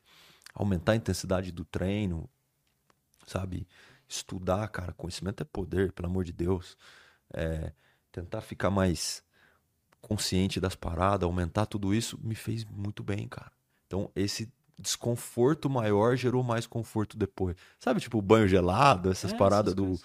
atividade física, isso eu faço tudo. Minha, minha vida hoje eu faço isso, cara. Eu sou o cara que eu, eu gosto de tomar o banho gelado. Não sei se ele faz bem na parada assim. Eu já cheguei até a ver se faz bem, mas não é isso por isso. É porque ele é ruim pra caralho. Então fica bom depois. Quando é muito ruim, depois fica bom. Sim. Então, para mim, por exemplo, o banho gelado é contrário, é equivale é igual, né, cara? Quando é muito bom, o seu corpo tem que equilibrar, fazer você se sentir mal. É isso, né? Esse equilíbrio, assim, Sim. né? Exatamente. Tem um livro, acho que é o Nação Dopamina, que fala muito... Eu tô lendo esse livro. Tá lendo esse livro? Tô, tô lembro se é o Nação dele. Dopamina ou é o Molécula... Molécula... Alguma coisa, ó, Molécula do Mais. É, que é, também fala sobre dopamina. Que existe uma balança, né, cara? Toda vez que a gente sente o grande problema tá em você sentir um prazer quando não teve nenhum esforço. Aí tá. Isso, tá. cara. Porque a gente foi criado para sentir prazer só depois de um esforço, né? É biológico isso. E aí a gente vai lá e começa a sentir prazer hoje em dia de várias formas diferentes, sem, sem esforço. Sem, sem esforço, buga todo o nosso sistema. Desequilibra a dopamina. Exato. É, o seu sistema de recompensa desequilibrado. Então, né? Internet, TikTok, prazer, prazer, prazer, prazer. Alimentos hiperpalatáveis, prazer, prazer, prazer. Sentado, televisão, prazer. Aquilo já começa a não ficar o suficiente. Aí o cara vai pra pornografia, né? Não tem o equilíbrio da balança. Então, cara, eu falo, por exemplo, igual esses dias me perguntaram, nossa, como é que você faz para não sair da dieta? Cara, eu não faço dieta, eu como tudo que eu quero. Mas eu, eu entendo que se eu for exagerar para mais ali, eu tenho que exagerar para mais do outro lado também. Sistema de equilíbrio. Então, vou comer tudo isso aqui, beleza, irmão. Amanhã é o dobro do quilômetro para correr. Não só para fins estéticos e de saúde. É, de saúde, sim, mas para fins de equilíbrio. Equilíbrio de dopamina, de cabeça. Porque aqui foi muito bom, tem que ficar muito ruim do outro lado, cara. Isso daí dosa a nossa vida. Essa dualidade, ela dosa a nossa vida. Esse yin yang, uhum. ele, é, ele é constante. É o tempo todo. Então, a gente tem que se colocar em situação de desequilíbrio sempre que der. E lógico, um simples atividade física, né? Uma simples coisa que falar em público, porra, sim. tem que se pôr em situação desconfortável, cara. Porque aquilo, né, vai depois te equilibrar de alguma maneira. Então ache a sua situação desconfortável e procure outra e sempre outra para estar tá sempre equilibrado no fim das contas. Cara, com certeza, não poderia concordar mais. É. Diego, Meu irmão, obrigado, cara. Obrigado. Pelo papo, eu. adorei, cara. Foi um prazer estar aqui. Novamente, digo de novo, acompanho há muito tempo, então, pô, legal pra caralho estar aqui, cara. Gosto muito do conteúdo aqui do canal. Pô, que maneiro. Te espero lá no meu depois. Irei, não, com certeza. Eu adoro participar de podcast. Pô, tá combinado. Porque eu nunca falo, né? Aqui só... é verdade, né? Você faz mais o papel ali da Sim. intermediação, a gente acaba falando muito. Mas é isso aí. Show Valeu, obrigado, cara. Como é que a galera pode fazer pra acompanhar o teu trabalho, acompanhar o podcast, comprar coisas na Steven Charlie. Pô, legal, cara. A gente, Instagram lá tá arroba o Diego Del Rio. Já tinha alguém usando o Diego Del Rio, tipo antes. O Diego Del Rio. Nosso site, stevecharlie.com.br. Tem o Instagram da Steve Charlie também lá. Só entrar. Dá para comprar lá e acompanhar todo esse conteúdo que eu, eu gosto de colocar muito essa parte aí de motivação, sabe? Do que eu carrego da minha profissão pro mundo real, normal, das minhas motivações. Eu gosto muito de dividir isso com a galera lá. Muito maneiro, cara. Isso aí. Irado. Mais uma vez, brigadão. Fechado, irmão. Tamo junto. Obrigado a todo mundo. Não esquece, todos os links do Diego estão aí na descrição. Vai estar tudo aí. Vão lá, acompanhe ele. Comprem Steven Charlie. E é isso. Tamo obrigado, obrigado a todo mundo. Tchau, tchau.